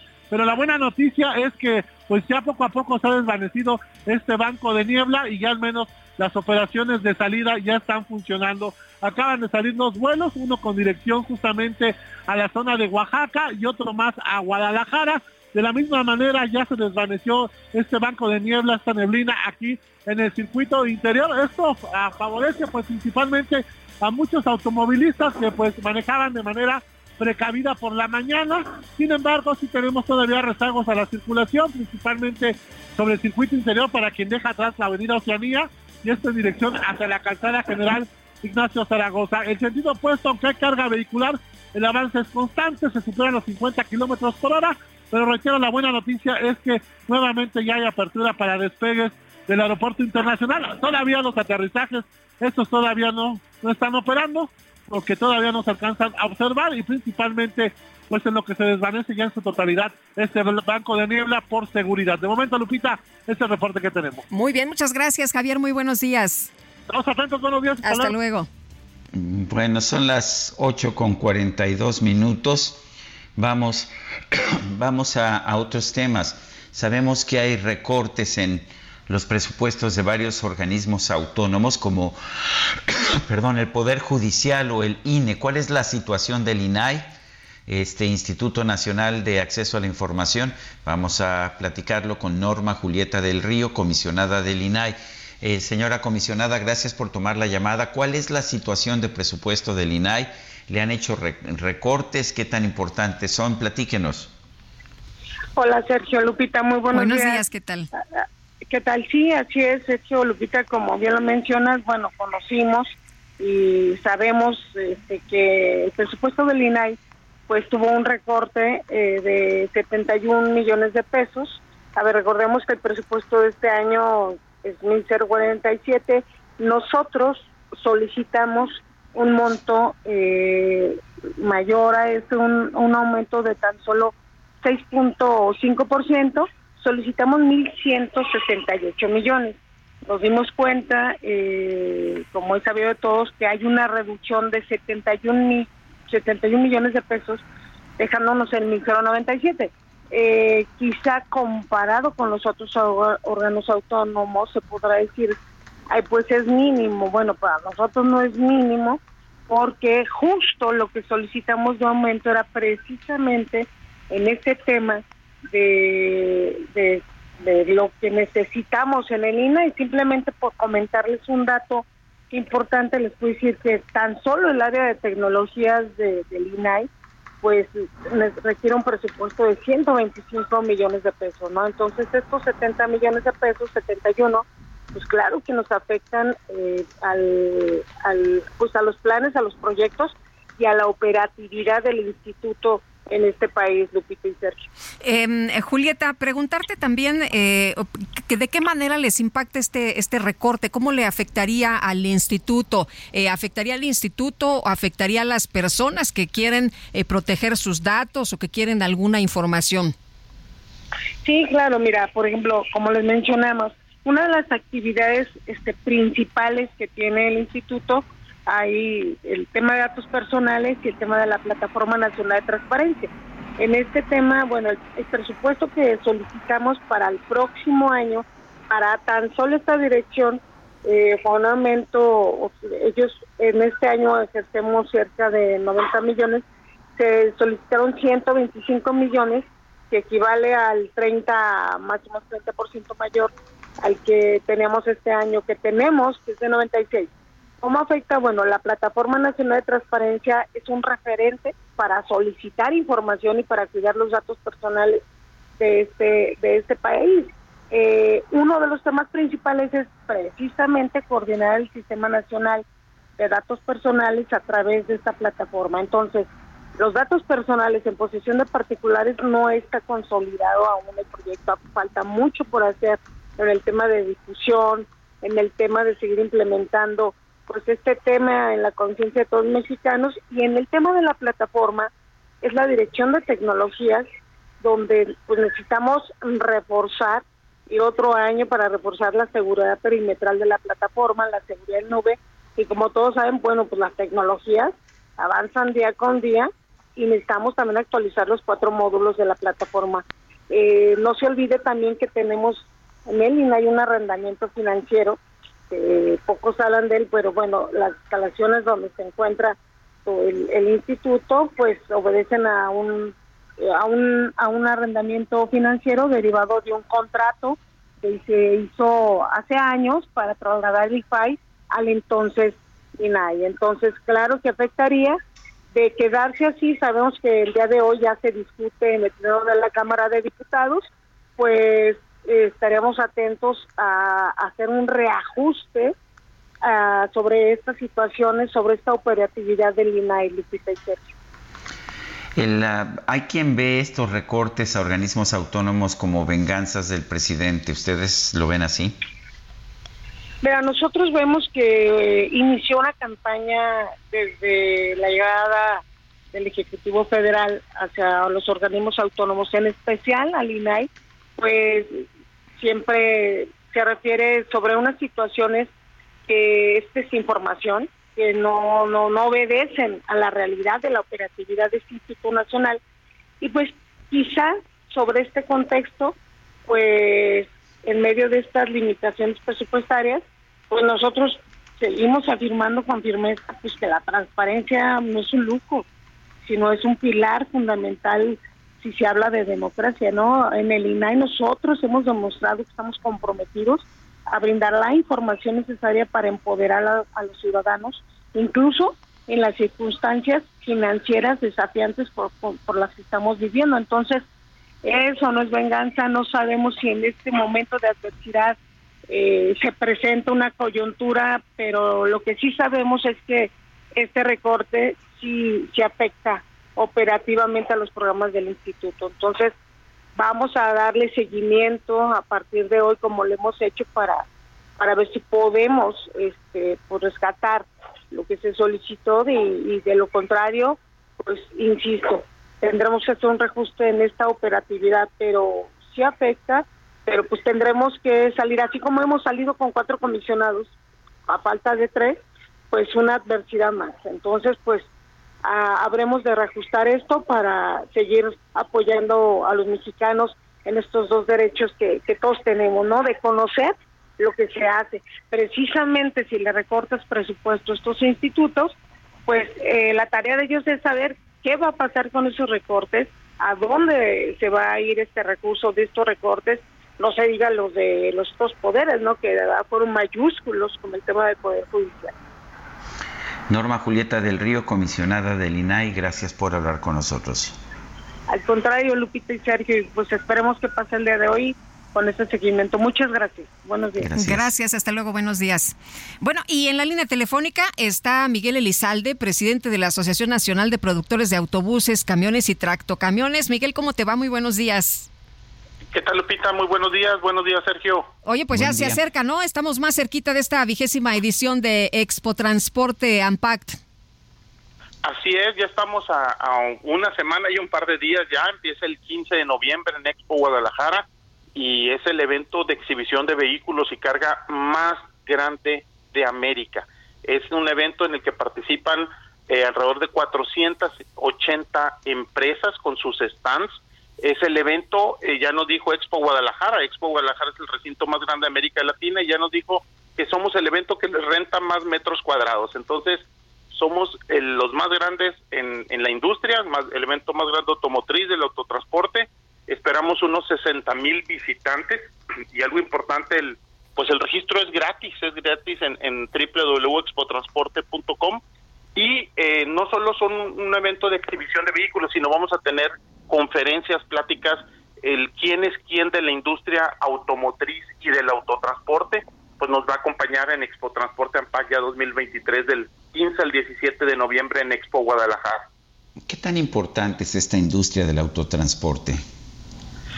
Mira, Sergio, es, es una industria muy importante, tan solo todo, si nosotros volteamos alrededor, todo lo que vemos en nuestra habitación o en donde estemos, se movió en algún momento u otro en un vehículo de carga, en, una, en un tractocamión o en un eh, camión de carga. Eh, para darte unos datos y cifras, el 83% de la carga terrestre del país se mueve en camiones y tractocamiones. El 97% de los pasajeros en entidades federativas se mueven autobuses. Eh, si nos vamos, incluimos eh, la parte de reparto y distribución en, las ciudades, 100% de las mercancías se movieron en algún momento en un camión o un tractocamión, 27% de los estudiantes, 41% de los trabajadores se mueven en autobús. Entonces, no solo es el impacto que se tiene como industria automotriz, que tú sabes que somos eh, líderes, sino también el impacto que tiene como autotransporte, y eh, como fabricante somos el primer exportador de tractocamiones en el mundo, somos el cuarto exportador de vehículos de carga y pasaje, somos el quinto productor de vehículos de carga y noveno productor de autobuses. Generamos eh, alrededor de 80 mil empleos, de los cuales 28 mil son directos y la verdad es que tenemos un impacto pues importante en México, tanto porque la generación de empleo que tenemos, así como también eh, tan solo los choferes, los operadores de los vehículos pesados pueden alcanzar hasta 3 millones en el país. Es decir, cada vehículo pesado que se produce no solo genera empleos en la fabricación, sino también ya está dando un empleo en, el manejo de estos vehículos que se requieren. Y bueno, cuéntanos de, de, estos, va a haber foros y además de la exposición va a haber foros y conferencias, tenemos entendido. ¿Quiénes van? ¿Quiénes se presentan? ¿Cómo va a estar? Bueno, son foros especializados. Hay que recordar que este es un evento para hacer negocios. Es un evento de la industria automotriz del autotransporte, de exhibición, como decíamos, de, vehículos, de autopartes, todo esto. Y la parte de foros es importante, es algo que hemos ido creciendo poco a poco. Tenemos eh, varios foros, tenemos un foro, un foro de, de empresarios del autotransporte, que son empresarios líderes y ejemplo. Tenemos un foro eh, impulsando la igualdad de, género. De hecho, generamos, tenemos una red que se llama mujeresautotransporte.com, donde promovemos el tema de la igualdad en, la industria eh, automotriz y el autotransporte.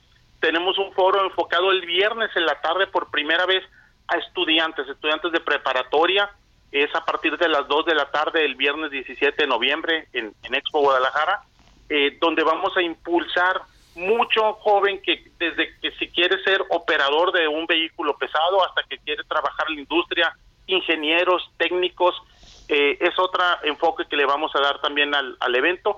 Y así tenemos eh, alrededor de, eh, llegamos a contabilizar hasta 100 pláticas que tenemos, porque no solo son las que promueven PAC, que pueden ser unas 15, 20 pláticas las de nosotros, sino también las, las marcas que exhiben dan sus conferencias en el evento. Entonces, vamos a contar, la verdad, con, con alrededor de 100 pláticas de diferentes tipos, vamos a hacer el, eh, repito, el evento más grande de la industria automotriz del autotransporte y eh, al menos 20 mil visitantes por día y la verdad es, es, es un evento que hacemos por lo general cada dos años. Entonces, si se pierden esta oportunidad en esta ocasión, pues tendrán que esperar lo más probable dos años para poder participar y pues los esperaríamos en, en Guadalajara, todo el que se anime a visitarnos. Muy bien, pues Miguel, muchas gracias por invitarnos a este festejo, a esta edición de, Extra, de Expo Transporte Ampact. Y bueno, pues estaremos muy pendientes. Muy buenos días. Buenos días, Lupita. Gracias, Sergio. Son las 8 con 54 minutos. Nuestro número de WhatsApp 55 2010 96 47. Regresamos. El dolor de ser de no verme, porque al fin tus ojos me los llevo yo.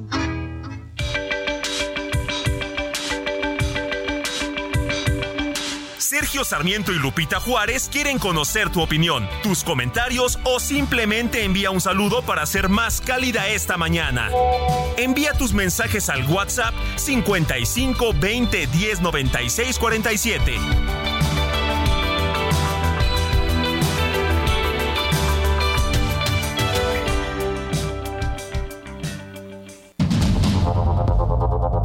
Continuamos con Sergio Sarmiento y Lupita Juárez por el Heraldo Radio.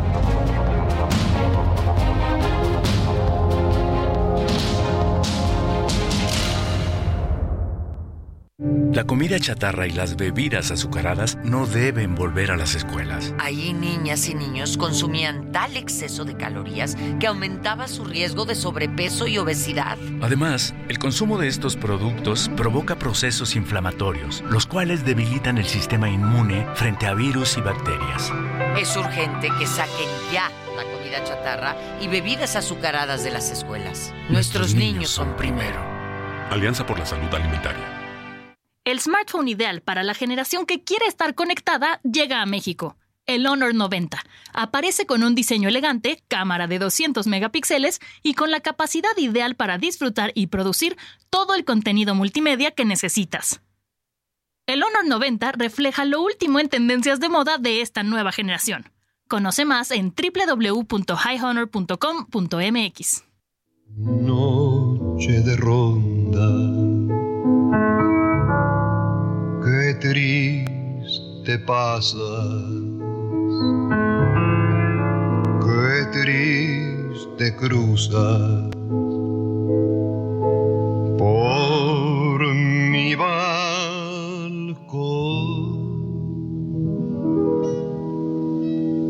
Noche de ronda,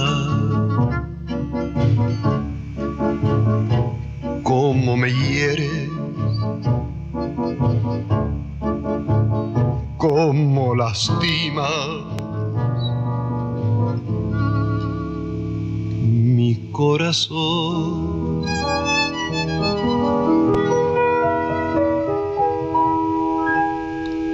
Luna que se quiebra sobre la tiniebla de mi soledad Luna que se quiebra sobre la tiniebla de mi soledad. La verdad es que Agustín Lara era un verdadero poeta, Guadalupe. Sin duda, mi querido Sergio, y la verdad es que yo lo disfruto mucho, lo recuerdo con mucho afecto, porque cuando era niña mi mamá ponía un programa que se llamaba Águila o Cruz, y en una estaba, pues, eh, Agustín Lara, era una canción y una canción, Agustín Lara y Javier Solís. Así que pues me trae muy buenos recuerdos. Y bueno, vámonos, vámonos a los mensajes. Buenos días, Sergio y Lupita. Los dos hacen un buen programa de noticias. Ay, pues qué amables, muchísimas gracias. Eh, gracias, Sergio, por ese jaque que nos hace reflexionar, que lo escuchara todo México para la toma de decisiones. Excelente inicio de semana, nos dice L. Dice otra persona, Sergio Lupita, ojalá que nuestros políticos que saben hacer todo bajo el agua puedan hacer algo por las fugas que hay en cualquier lado de nuestra República Mexicana. Me refiero a legislar para que se tome en cuenta el tema del agua, que cada vez tenemos menos. Por su atención, muchas gracias, firma Vicente. Y Refugio Martínez dice, oye Sergio, eh, eh, un día comentaste que el presidente López Obrador también había hecho cosas buenas. Entre esas, entre esas está esto que, que pasa en Acapulco. No hay dinero porque él quitó las ayudas. Y, bueno, dice, lo sigo desde hace muchos años en la otra estación. Y dice, ¿cuáles son las cosas que sí se han hecho bien? Bueno, a ver, en los primeros años del sexenio, por ejemplo, las finanzas públicas fueron bastante sanas. Ya para el año que viene ya no lo van a hacer. Eh, creo que sí ha habido algunas medidas que ha tomado el presidente que son correctas. La forma en que ha enfrentado el huracán Otis en Acapulco me parece que no es el caso. Son las 9 de la mañana con cuatro minutos. A propósito, yo siempre he mantenido la posición de que si alguien le dice a usted que todo está bien, o si alguien le dice que todo está mal, ya no es periodista, es propagandista. Ni Lupita ni yo pienso somos propagandistas. Eh, vemos las cosas, juzgamos las cosas, utilizamos la información que tenemos y las y la información de los especialistas con los que conversamos todos los días. Vamos a, otra, a otros temas. El jefe de gobierno de la Ciudad de México, Martí Batres, informó sobre el apoyo que brindará RTP a los usuarios de la línea 1 del metro tras el cierre del tramo Valderas a Observatorio del Metro. Cintia Stetti nos tiene el reporte. Cintia, adelante.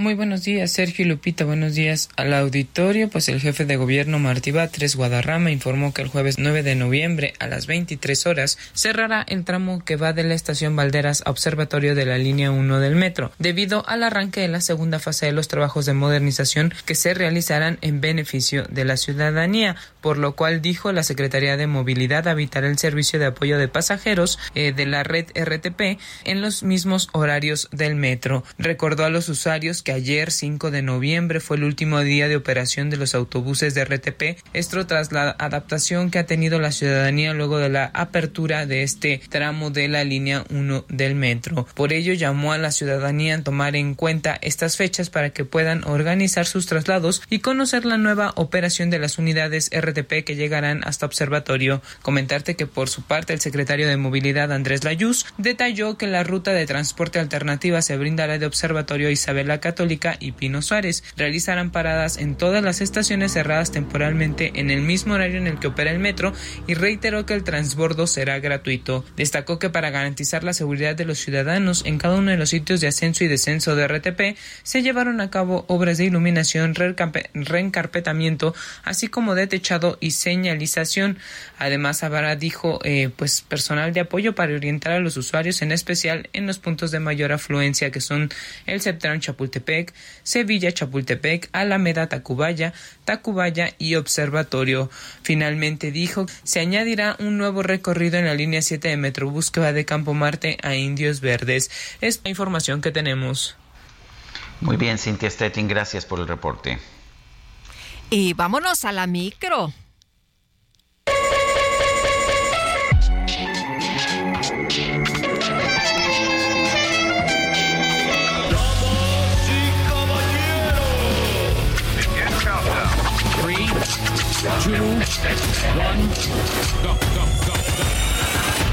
La micro deportiva.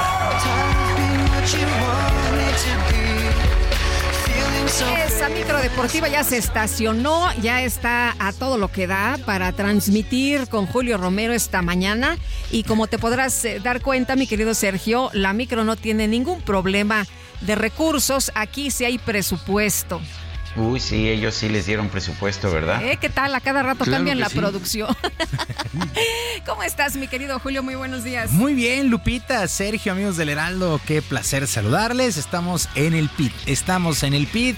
Ahí estamos cambiando las llantas, estamos cambiando absolutamente todo. Efectivamente, esta microdeportiva podrá tener, le podrá faltar todo menos ambiente y menos flow ahí con el operador cacharpo DJ, el único del cuadrante, el Quique por supuesto. Y pues estamos en modo Fórmula 1, estamos en modo Fórmula 1 porque qué carrerón el día de ayer 53 milésimas de segundo fue la diferencia entre el tercer y el cuarto lugar de lo que ha sido el Gran Premio de Brasil, la fecha 21 de la temporada en la máxima categoría del automovilismo deportivo, todo esto en el circuito de Interlagos. El español Fernando Alonso con su Aston Martin y el Red Bull del mexicano Sergio Pérez le pusieron una emoción muy especial a la recta final en esta carrera. Faltando solamente una vuelta para terminar, Checo Pérez logró el rebase que aparentemente lo regresaría al podio, pero la experiencia de Alonso se impuso para cruzar la meta por delante ante el alarido de miles de aficionados. A pesar del resultado, el tapatío salió más que satisfecho de cara al final de la campaña. Tenía muy poca batería para defenderme, eh, me hizo la maniobra en la curva en la, curva 4 eh, y nada, ¿no? Eh, reconocerle hizo una gran carrera a Fernando y lo tiene merecido. Me hubiera gustado a mí estar en el podio, pero al final es, es un saldo positivo para el campeonato, ¿no? Porque sumamos puntos importantes. Bueno, poquito más de media carrera trajeron eh, como se dice vulgarmente, una lucha de perros. Alonso y eh, Sergio Pérez le alcanzó a remontar más de cuatro segundos Checo y en verdad el cierre fue de alarido, de alarido. La carrera ya, por cierto, pues fue ganada por Max Verstappen de los Países Bajos por delante del británico Lando Norris de la escudería McLaren, pues ellos ya tenían su fiesta aparte. El británico Lewis Hamilton terminó hasta el octavo sitio, se cayeron de manera importante los McLaren, de tal manera se amplió la ventaja por el segundo lugar en la tabla de constructores. Checo Pérez llegó a 258 puntos, Lewis Hamilton a 226 y se amplió ya a 32 la diferencia entre Checo y Lewis Hamilton. La actividad regresa el 18 de noviembre con el Gran Premio de Las Vegas. Solamente quedan dos fechas para que termine la campaña. Y lo que hizo Checo este fin de semana, pues demostró por qué es un piloto de Fórmula 1. Terminó tercero en la carrera sprint del sábado y cuarto el día de ayer. En verdad fue un carrerón el día de ayer. Lo que vivimos sobre todo con estos dos, con Fernando Alonso y con Checo Pérez. Pues muchas felicidades para Checo. Ojalá logre tener un buen resultado y de una vez por todas amarre ese subliderato. Y la delegación mexicana cerró una histórica participación en los Juegos Panamericanos que se celebraron en Santiago de Chile. Cerraron el medallero con un total de 142. pues quedaron por detrás de eh, Estados Unidos y de Brasil. Bueno, la última presea de oro cayó en el golf por conducto de Abraham Anser, que logró sortear los obstáculos del campo del Príncipe de Gales y superó por un golpe al colombiano Sebastián Muñoz increíble. Anoche estaba viendo cómo íbamos, creo que quedamos tercero en, total eh, como país. Creo que fue un año histórico para, para, México y habla de lo que se viene haciendo en nuestro país. De verdad que siento que le estamos echando muchas ganas, no nada más en el golf, pero en todos los deportes. Y bonito, bonito terminar con, eh, como dices tú, con la cereza del pastel.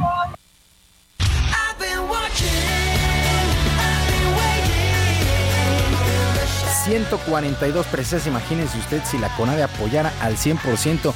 Estados Unidos terminó con 124 de oro, 75 de plata y 87 de bronce, un total de 286.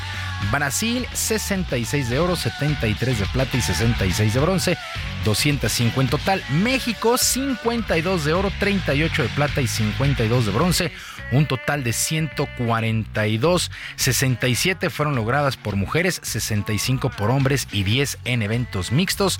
Así las cosas con la actuación de la delegación mexicana en los Juegos Panamericanos. En verdad, eh, histórico de resaltar la gimnasia rítmica y lo que pasaron en Israel, el nado sincronizado o el nado artístico que pues de pues, prácticamente vender ahí productos de plástico se van a los Juegos Olímpicos, eh, el atletismo, en fin, la verdad es que, insisto, si el apoyo de la pues CONADE...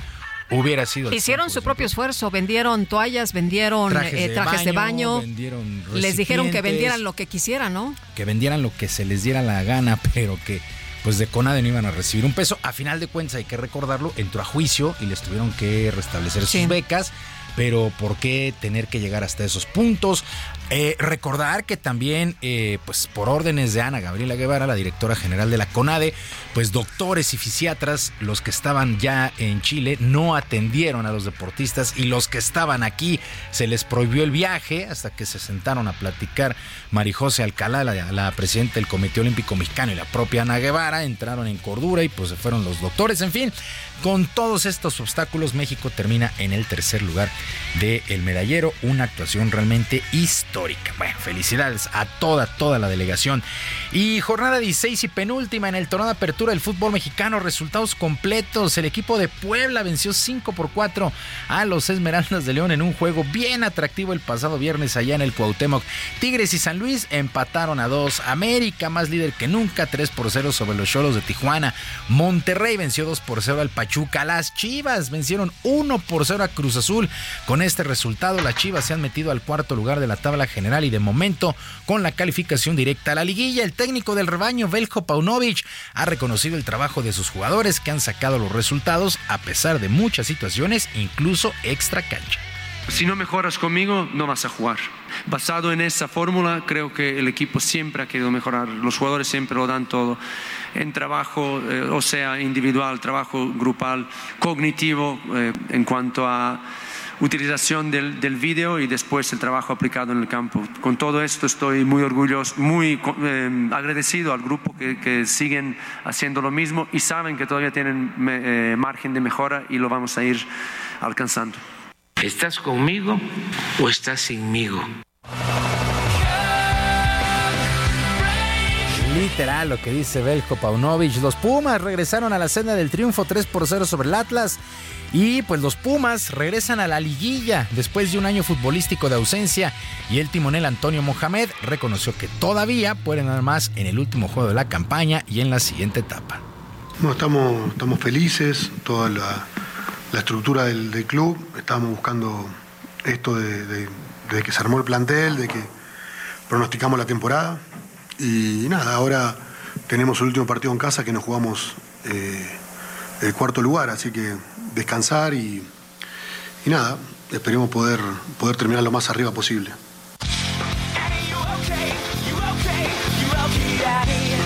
Necaxa obtiene un triunfo, parece tardío, 4 por 0 sobre Mazatlán. El Santos Laguna en casa le pegó 3 por 1 al Toluca y Querétaro 3 por 1 sobre Juárez. De tal manera, la tabla general, los ocho primeros a falta de una jornada. América amarra liderato general, amarra liguilla, amarra absolutamente todo el América principal candidato al título. 39 puntos, Tigres y Monterrey, segundos y terceros 29 unidades. Chivas está en cuarto con 27, Pumas llegó al quinto sitio con 25 puntos. San Luis tiene 23, lo mismo que Tijuana, sexto y séptimo. El octavo lugar es para el Toluca, 21 unidades. El próximo fin de semana, la última fecha, se viene el play-in y posteriormente la liguilla. Y el equipo brasileño del Fluminense conquistó la Copa Libertadores de América al vencer en la gran final dos goles por uno al Boca Juniors de Argentina. En tiempos extras, Fluminense logró su primer título continental en su historia y le impidió a Boca ganar su séptimo. Después de este resultado, el timonel Jorge Almirón presentó su renuncia como timonel de los Xeneises, así es que Boca, Boca Juniors busca director técnico. Semana 9 en el fútbol americano de la NFL, resultados que llamaron la atención. El equipo de los jefes de Kansas City se impuso 21 a 14 a los Delfines de Miami, un duelo que se disputó en Frankfurt, allá en Alemania. Los acereros de Pittsburgh sorprendieron 20 a 16 a los Titanes de Tennessee. Los empacadores de Green Bay apalearon 20 a 3 a los Carneros. Las Águilas de Filadelfia superaron 28 a 23 a los Vaqueros de Dallas. Por la noche, los Bengalíes de Cincinnati batallaron de más, pero vencieron 24 a 18 a los Bills de Buffalo en un duelo que llamaba poderosamente la atención. Y hoy lunes por la noche, lunes por la noche, los cargadores estarán enfrentando a los Jets, lo más destacado en la semana semana 9 en el fútbol americano de la NFL. Y este lunes, este lunes se jugará la gran final del WTA Final de tenis allá en Cancún. La lluvia obligó a un día más de actividades. Por lo pronto, la estadounidense Jessica Pegulia se medirá a la polaca Iga Swiatek. Pegula derrotó 6-2 y 6-1 a Coco Wolf, su compatriota estadounidense, en las semifinales, mientras que Swiatek 6-3 6-3 y 6-2 sobre la bielorrusa Arina Zabalenka. El día de hoy, la gran final allá en Cancún. Mientras que en el Masters de París, el serbio Novak Djokovic, el número uno del mundo, 6-4 y 6-3, superó al búlgaro Grigor Dimitrov. Otro título Masters 1000 para Novak Djokovic. Mientras que en dobles, en este evento, el mexicano Santiago González levantó el trofeo al lado del francés Roger Vasselin se impusieron en la final a la dupla de Rohan Bopana de la India y del australiano Matthew Evening con parciales de 6-2, 5-7 y 10-7. Así es que felicidades a Santiago González, que es campeón en dobles en este Masters 1000 de tenis allá en París. Lupita, Sergio, amigos del auditorio de Información Deportiva. Este lunes les recuerdo nuestras vías de comunicación en ex Twitter, en ex Twitter Estoy en arroba jromerohb, arroba jromerohb. Además del barrio deportivo, el barrio deportivo en el YouTube de lunes a viernes a las 7 de la noche con mucha, mucha diversión y algo, algo por ahí de información. Muy bien. Que tengan un extraordinario lunes y una mejor semana. Gracias, mi querido Julio. Muy buenos días. Buenos días. Fuerte abrazo. Buenos días.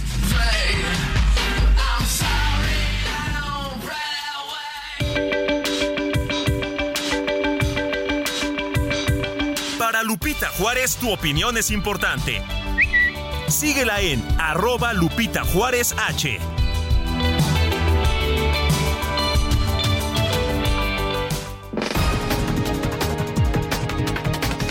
Y vamos a un resumen de la información. El presidente López Obrador informó que subió a 47 la cifra de personas muertas por el paso del huracán Otis en el estado de Guerrero.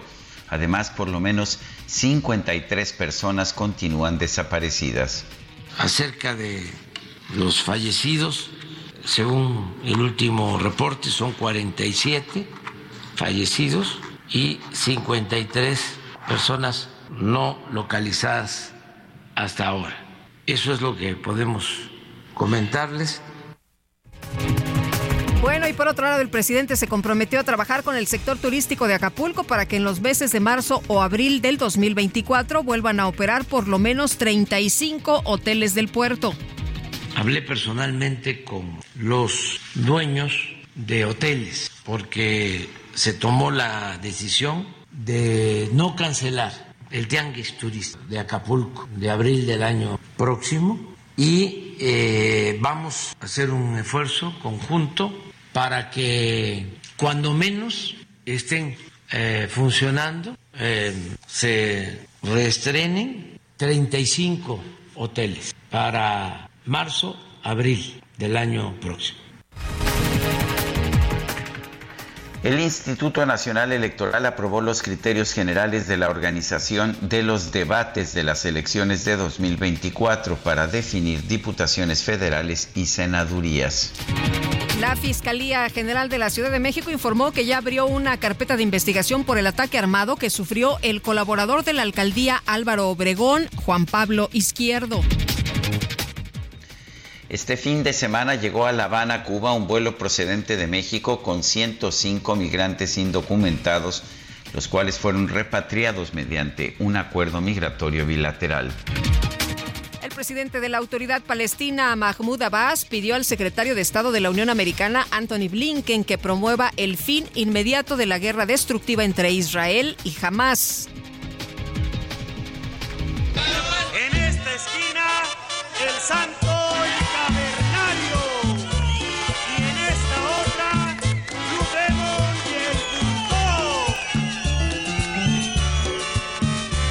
El cantante y actor estadounidense Drake Bell sorprendió este fin de semana a sus seguidores mexicanos al hacer su debut como presentador de lucha libre, sí, presentador de lucha libre en la arena Naucalpan en el Estado de México.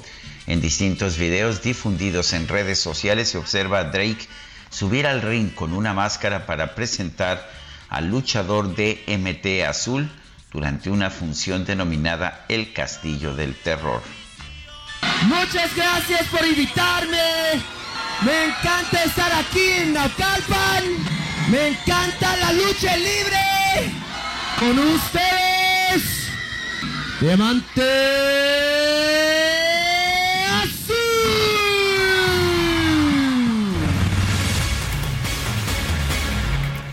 ¿Qué tal? ¿Cómo, les quedó el ojo? Muy bien, ¿eh? Yo le aplaude, le quedó muy, ¿Ah, muy bien, sí. Este. No porque sea Drake Bell, sino realmente. Sí, sí, le echó ganas, le, quedó bien. Y este, eh, como, como fan de la lucha libre, y yo la verdad sí lo apruebo. Bueno, vámonos con otras cosas, mi querido Sergio. Eh, pues hay, hay más información. Y el catedrático, historiador y filósofo Enrique Dussel murió a los 88 años. Esto lo informó su hijo a través de redes sociales. Eh, nació en Argentina el 24 de diciembre de 1934, vivió en México desde 1975 y bueno, pues se dio a conocer a través de redes sociales. Bueno, y en otros, en otros temas, el ejército, o el ejército de Jordania ha lanzado ayuda médica a Gaza a través de su fuerza aérea. Esto lo hizo este domingo. Eh, lanzó ayuda médica desde el aire eh, incluyendo, un hospital de campaña a la ciudad de Gaza. Es el primer envío de asistencia humanitaria de este tipo a Gaza, que solamente ha recibido suministros a través del paso terrestre de Rafa, que está en la frontera con Egipto. Son las 9 de la mañana, 9 de la mañana con 24 minutos. Nuestro número para que nos mande usted mensajes de WhatsApp es el 55 2010 96 47 55 2010 96 47. Vamos a una pausa y regresamos.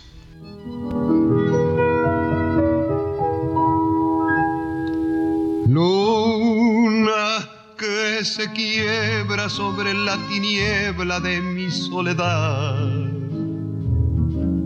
¿A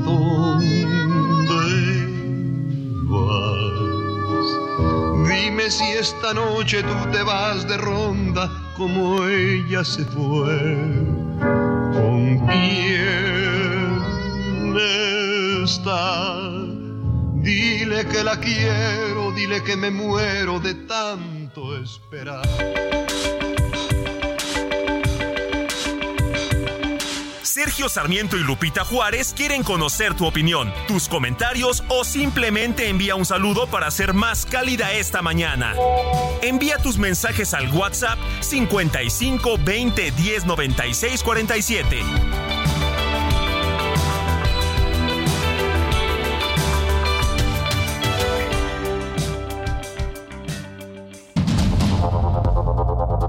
Continuamos con Sergio Sarmiento y Lupita Juárez por el Heraldo Radio.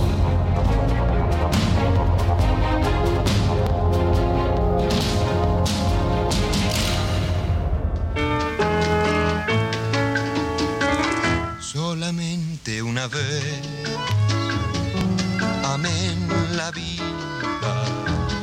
Solamente una vez y nada más una vez nada más en mi huerto brilló la esperanza, la esperanza que alumbra el camino de mi soledad. Seguimos escuchando música de Agustín Lara. Hoy es su aniversario luctuoso. Falleció el 6 de noviembre de 1970. Renunciación esta la podríamos cantar juntos. Podríamos, pero podríamos. no meter a nuestro público a esa suerte. No vamos a hacer eso, así que vámonos a los mensajes. Imagínense, ¿no? Vámonos a los mensajes. Soy Roberto Varela. Buenos días. Es lamentable que la víctima siga siendo AMLO. Se enfunda en ese papel que también lo interpreta para negar la realidad de un pueblo de Guerrero que está padeciendo el impacto del huracán. Nos decían que la situación está grave, casi de hambruna, ¿eh? Pero bueno, eh, dice también la negligencia de los tres niveles de gobierno. AMLO personaliza todo lo que está mal en el mexicano, resentimiento, indolencia, ignorancia y sí deseo de venganza. Saludos desde Tepozotlán, Estado de México, Roberto Varela. Y nos dice otra persona, nos dice, buenos días Sergio, excelente jaque mate, sobre todo su profesionalismo para dar las noticias que debemos conocer con veracidad. Gracias, saludos a Lupita y a todo el equipo del Heraldo, firma Catalina Torres. Y Daniel nos dice, hola querido Sergio, Lupita, DJ que nos pueden informar eh, quién quedó de rector en la UNAM, pues se va a determinar esta semana, ¿no? Lo vamos a saber esta semana, entre muchas otras cosas que vamos a conocer esta semana. Todavía no tenemos esa información. Nos llamó la atención a, nuestra productora y a mí una nota que se publica esta mañana. Es de la internacionalista Stephanie Enaro que dice, recibí mi primera amenaza de muerte ligada a la libertad de expresión y esto es parte del recuento de los daños que ha dejado la polarización promovida desde Palacio Nacional. En la línea telefónica, Stephanie Enaro. Stephanie, gracias por tomar nuestra llamada. Cuéntanos cómo fue esta amenaza, que además tengo entendido que pues es una amenaza de muerte. Antes que nada, muy buenos días, Sergio y Lupita. Buenos eh, días, Stephanie. Muchas gracias por darme este espacio. Eh, quiero contarles que fue una amenaza que recibí el sábado de la mañana, bastante cobarde, a través de redes sociales, de un perfil que es eh, presuntamente falso, en donde me decían, bájale a tus insultos, cabrona o te mato, estás advertida, así con faltas de ortografía. Y todo esto fue de manera simultánea en donde yo en un programa... Stephanie se nos cortó la, comunicación. Bueno, eh, muchos, eh, muchas muestras de solidaridad eh, después de este mensaje que posteó Stephanie Enaro, donde pues habla precisamente de esta primera amenaza. ya está lista en la línea telefónica. Stephanie, te, te escuchamos. Adelante. Sí, fue una amenaza que recibí el sábado a las 9.30 de la mañana de un perfil presuntamente eh, eh, cabrona, estás advertida con faltas de ortografía. Y esto se dio de manera simultánea en donde yo estaba en un programa comentando que no estaba de acuerdo con la respuesta que ha tenido el gobierno federal y local eh, con el respecto a lo que pasó el huracán Otis y que tampoco estoy de acuerdo que una funcionaria de gobierno diga que robar es cuestión social y que permanezca en el puesto porque sería legitimarlo. Entonces, a partir de esto, que no fueron insultos. No fueron insultos, ¿no? Eh, fue pues una opinión tuya sobre esto que está ocurriendo por allá en Guerrero. Exacto, y todavía no, todo esto nos lleva de regreso a la polarización que está sumergida el país, a donde no se puede criticar porque hay verdades absolutas. Y yo creo que es un momento para hacer un llamado a la conciliación. Debemos de escuchar al otro, aunque no nos guste lo que, lo que tenga que decir. Tenemos que encontrar las similitudes y no las diferencias, porque México es un país que solamente va a funcionar si está unido y ya también dejemos de caer en esa retórica de chairos y fifís, porque no nos va a llevar a ningún lado. Stephanie, tengo entendido que vas a presentar una denuncia penal, cuéntame.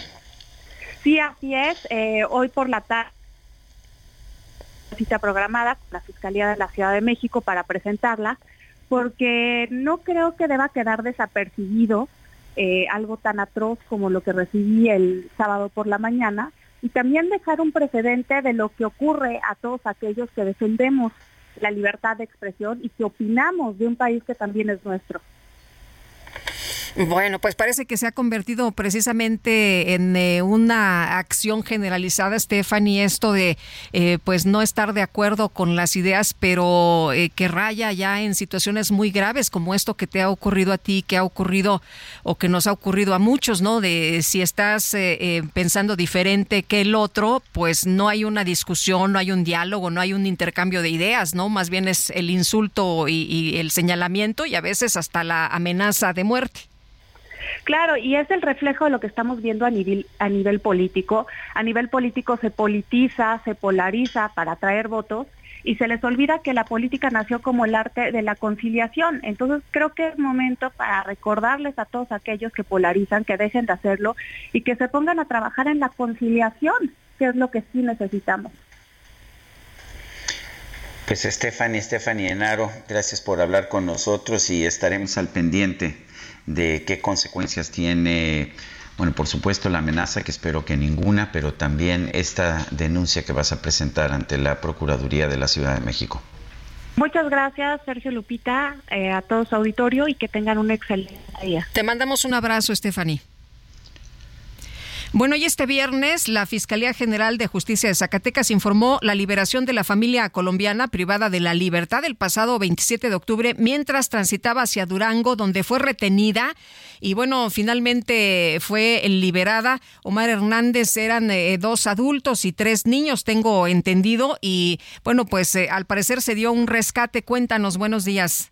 De este viernes, la Fiscalía General de Justicia de Zacatecas informó en un comunicado la liberación de la familia de cinco personas de origen colombiano, quienes fueron privadas ilegalmente de la libertad el pasado 27 de octubre, mientras transitaban en un autobús por la carretera federal 45 hacia Durango, estado donde fueron retenidos y finalmente liberados. No eran personas que vivían en Zacatecas, se trata de ciudadanos colombianos que iban de tránsito en el estado. Los tres menores y dos adultos fueron buscados a petición del gobierno de Colombia luego de perder comunicación con sus familiares en el municipio de Calera, aunque aún no se determina si fue en este lugar donde un comando delictivo detuvo el autobús y los privó de la libertad. La denuncia se hace por parte del consulado. El consulado eh, contacta precisamente a la Fiscalía Especializada en materia de desaparición de aquí de Zacatecas para informar que estos ciudadanos colombianos iban en tránsito de, la Ciudad de México a Ciudad Juárez en un autobús comercial, en un autobús de pasajeros, y que el último mensaje que recibe la familia en este trayecto fue la ubicación vía WhatsApp precisamente en Calera, en el municipio de Calera. La carretera federal 45 se ha convertido en un foco rojo y esta no es la primera agresión que se tiene registrada contra los migrantes que buscan llegar a la frontera norte. Incluso son pláticas con el estado de Durango que esta ruta anteriormente sí se han presentado algunos incidentes con personas que están tratando de llegar del, del, sur hasta Estados Unidos. Las autoridades no dieron detalles sobre la liberación de la familia, que hasta el momento se sabe pretende continuar con su viaje hacia Estados Unidos. Desde Zacatecas, Omar Hernández para Heraldo Media Group. Gracias, Omar. Buenos días.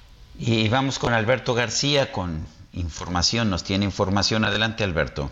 Lupita, Sergio, con el gusto de saludarlos de nueva cuenta y hablarles sobre Big Box Empresas, que es la solución que toda compañía necesita para resolver sus regalos este fin de año. Con más de mil experiencias en todo el país, Big Box ofrece la posibilidad de disfrutar de un momento único. Ponte en contacto con nuestros ejecutivos en bigbox.com.mx y regala experiencias. Que tengan un excelente fin de semana. Gracias a Alberto García.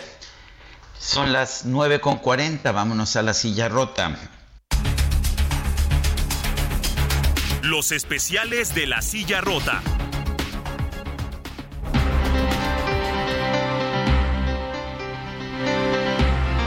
Jorge Ramos, director de La Silla Rota, ¿cómo estás? Qué gusto saludarte, muy buenos días.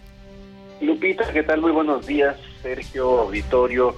Pues como siempre en La Rota tratamos de mantener vivos los temas que creemos que son pues relevantes y que debieran interesar, pueden interesarle a la audiencia.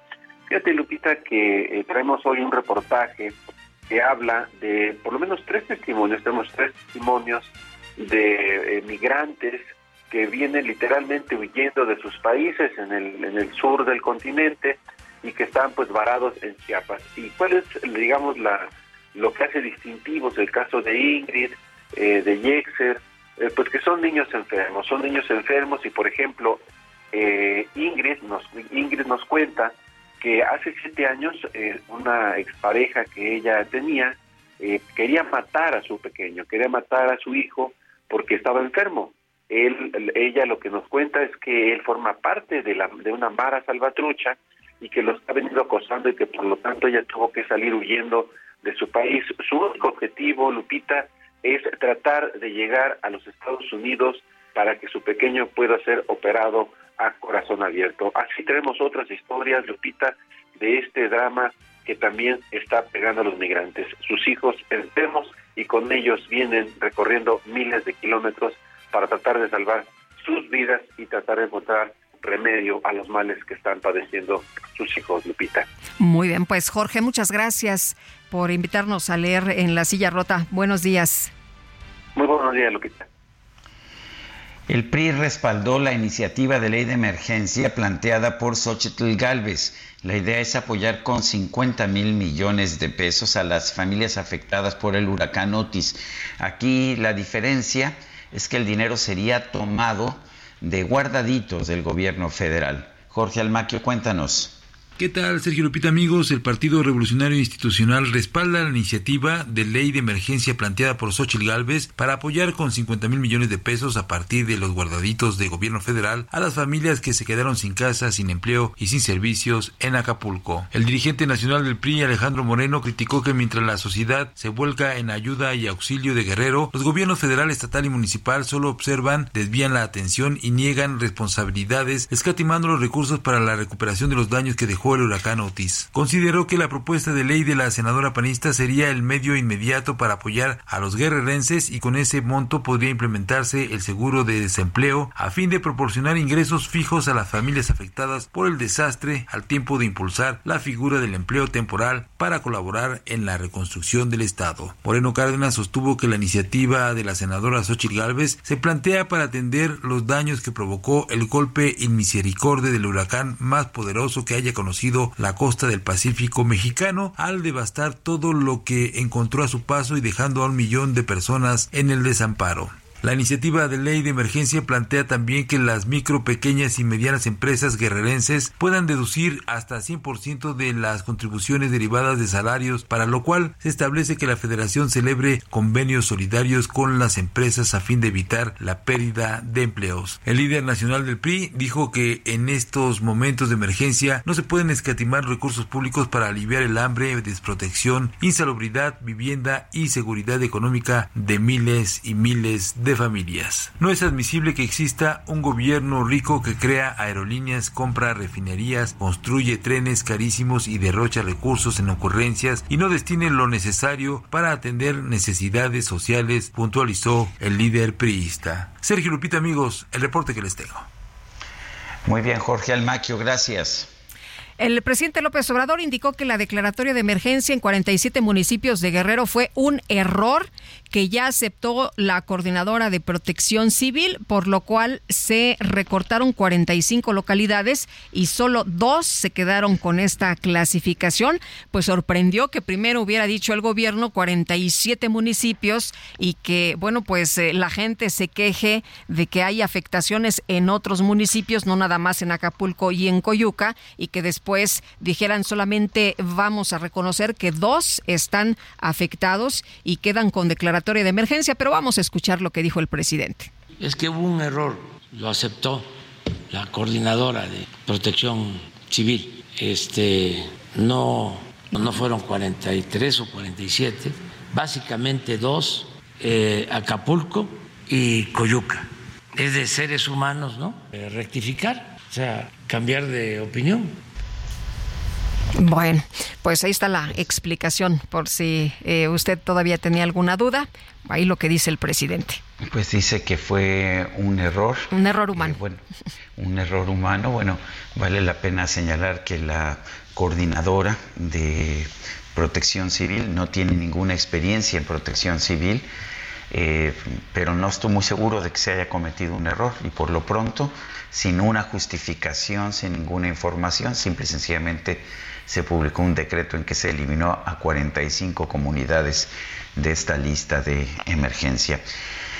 Vamos a otros temas. El Festival Internacional de Teatro Contemporáneo, Drama Fest 2023, centrado en la divulgación de la nueva dramaturgia mexicana y mundial, va a estar dedicado al intercambio artístico entre México y Canadá y Chihuahua es el estado invitado.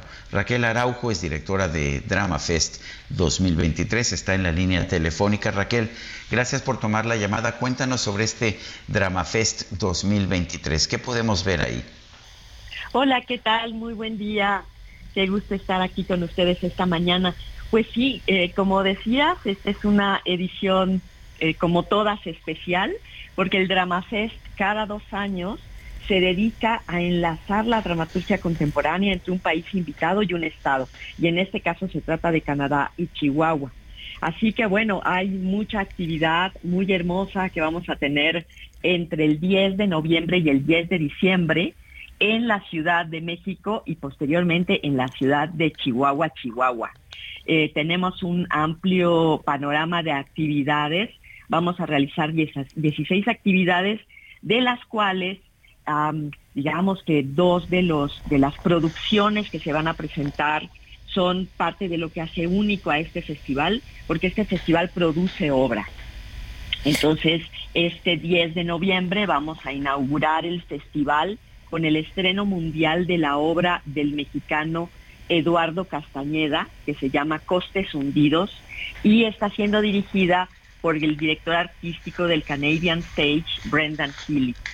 La otra producción que se estrena el 15 de noviembre se llama Extravíos Sexuales de la Clase Media, de una de las más importantes dramaturgas canadienses contemporáneas, que se llama Hannah Moscovich, y será dirigida por la joven y talentosa directora mexicana Valeria Fabri.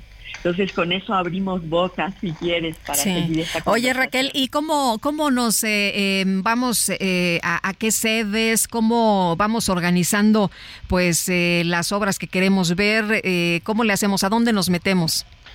Claro que sí, Lupita. Bueno, de entrada está la página del DramaFest y estamos en redes sociales del DramaFest. Y las sedes que tenemos aquí en Ciudad de México eh, eh, como siempre el Dramafest trata de tener como un, panorama en la ciudad para que los públicos puedan acceder ¿no? en diferentes zonas.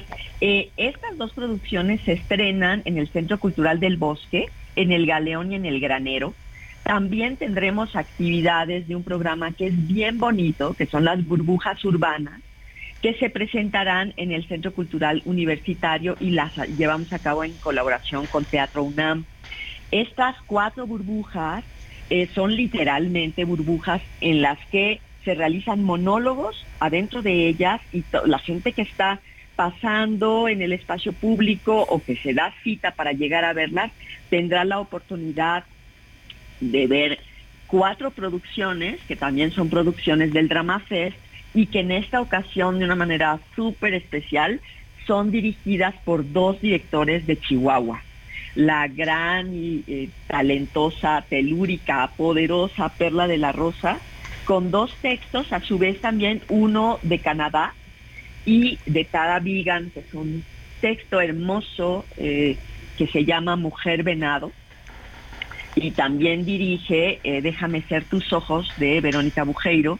Y el otro director de Chihuahua es Luis Bizarro, director de Teatro Bárbaro, que tiene su sede en la casa que fue de nuestro querido y muy recordado dramaturgo Víctor Hugo Rascón y él dirige a su vez también dos obras, una de la canadiense eh, Annick eh, Lefer y la otra de Ana Lucía Ramírez, esa que una noche cayó del árbol. Así que pues tenemos este, este diálogo entre dramaturgos y directores entre México, Chihuahua y Canadá, Lupita. Muy bien. Pues yo quiero agradecerte Raquel Araujo, directora de Drama Fest 2023, por hacernos esta invitación. Al contrario, Sergio, un honor estar aquí con ustedes. Gracias, buenos días. Bueno, rápidamente el expresidente de los Estados Unidos, Donald Trump, acaba de llegar nuevamente al Tribunal de Nueva York en que está enfrentando un juicio civil por fraude. Eh, por fraude suyo y de su organización empresarial y familiar por manipular el valor de sus activos. Curiosamente, entre más acusaciones recibe Donald Trump, más popular se vuelve. En, las encuestas que se han dado a conocer en los últimos días, él ganaría nuevamente las elecciones presidenciales del 2024 en contra de Joe Biden. Pero si te parece, Guadalupe, vamos a un resumen de la información más importante que se ha generado esta misma mañana. El presidente López Obrador celebró los resultados obtenidos por la delegación mexicana que participó en los Juegos Panamericanos Santiago 2023. Hay menos desigualdad económica, social, estamos garantizando la paz, la tranquilidad, aún con sus dificultades, y México tiene muy buena aceptación en el mundo. Lo que sucedió en los Juegos Panamericanos es una muestra. Yo felicito, ya lo hice desde ayer, a todos los deportistas. David Aguilar Romero, titular de la Procuraduría Federal del Consumidor, informó que mañana van a reabrir algunas tiendas de autoservicio en Acapulco. Debo informar también que en el caso de Grupo Walmart, eh, el día de mañana, martes 7 de noviembre, e inicia, reinicia operaciones Sams Diamante. El miércoles 8 de noviembre, dos bodegas Aurrera, también en el puerto de Acapulco. Y el viernes 10 de noviembre, una bodega Aurrera Express. El exsecretario de Salud, José Narro, advirtió en este espacio que es necesario que el Poder Legislativo abra un buen debate sobre la reforma a la Ley General de Salud en materia de objeción de conciencia. Y lo que se solicita, lo que respetuosamente se pida, es que pueda abrirse un buen debate, un buen análisis, que coincidan ahí en, en ese foro expertos, conocedores, bioeticistas, médicos, personal de enfermería, otros trabajadores de la salud, porque podría llegar a aplicarles también, expertos en distintas áreas, en servicios de salud, y que pueda haber una conclusión mucho más cercana a lo que le conviene a la sociedad. El seguir enfrentándonos, dividiéndonos, polarizándonos, de ninguna manera es el camino que México requiere. Un estudio publicado por la Organización para la Cooperación y el Desarrollo Económicos reveló que México, Italia y España son los países del organismo con más temor a las consecuencias del cambio climático. Sanidad de la Franja de Gaza informó que los ataques israelíes en contra de ese territorio ya han dejado más de 10.000 muertos. Jordania, Abdalá II, confirmó a través de X que el ejército de su país lanzó desde el aire ayuda médica urgente para el hospital de campaña jordano en la franja de Gaza. Estoy desesperada, lo busco en todas partes. Sus besos me hacen falta. Bueno, en distintos medios internacionales se dio a conocer que en Camboya una mujer de 76 años, identificada como Him Han, decidió casarse con una vaca tras quedar impresionada por las similitudes que encontró entre el animal y su difunto esposo. La mujer afirma que la vaca hace muchas cosas igual que su marido, como darle un beso y seguirla por las escaleras, por lo que está convencida de que es una reencarnación. Se nos acabó el tiempo, Guadalupe. Ay, ahora sí que cada quien. Vámonos entonces, que la pasen todos muy bien, disfruten este día y mañana nos escuchamos en punto de las 7. Heraldo Media Group presentó Sergio Sarmiento y Lupita Juárez.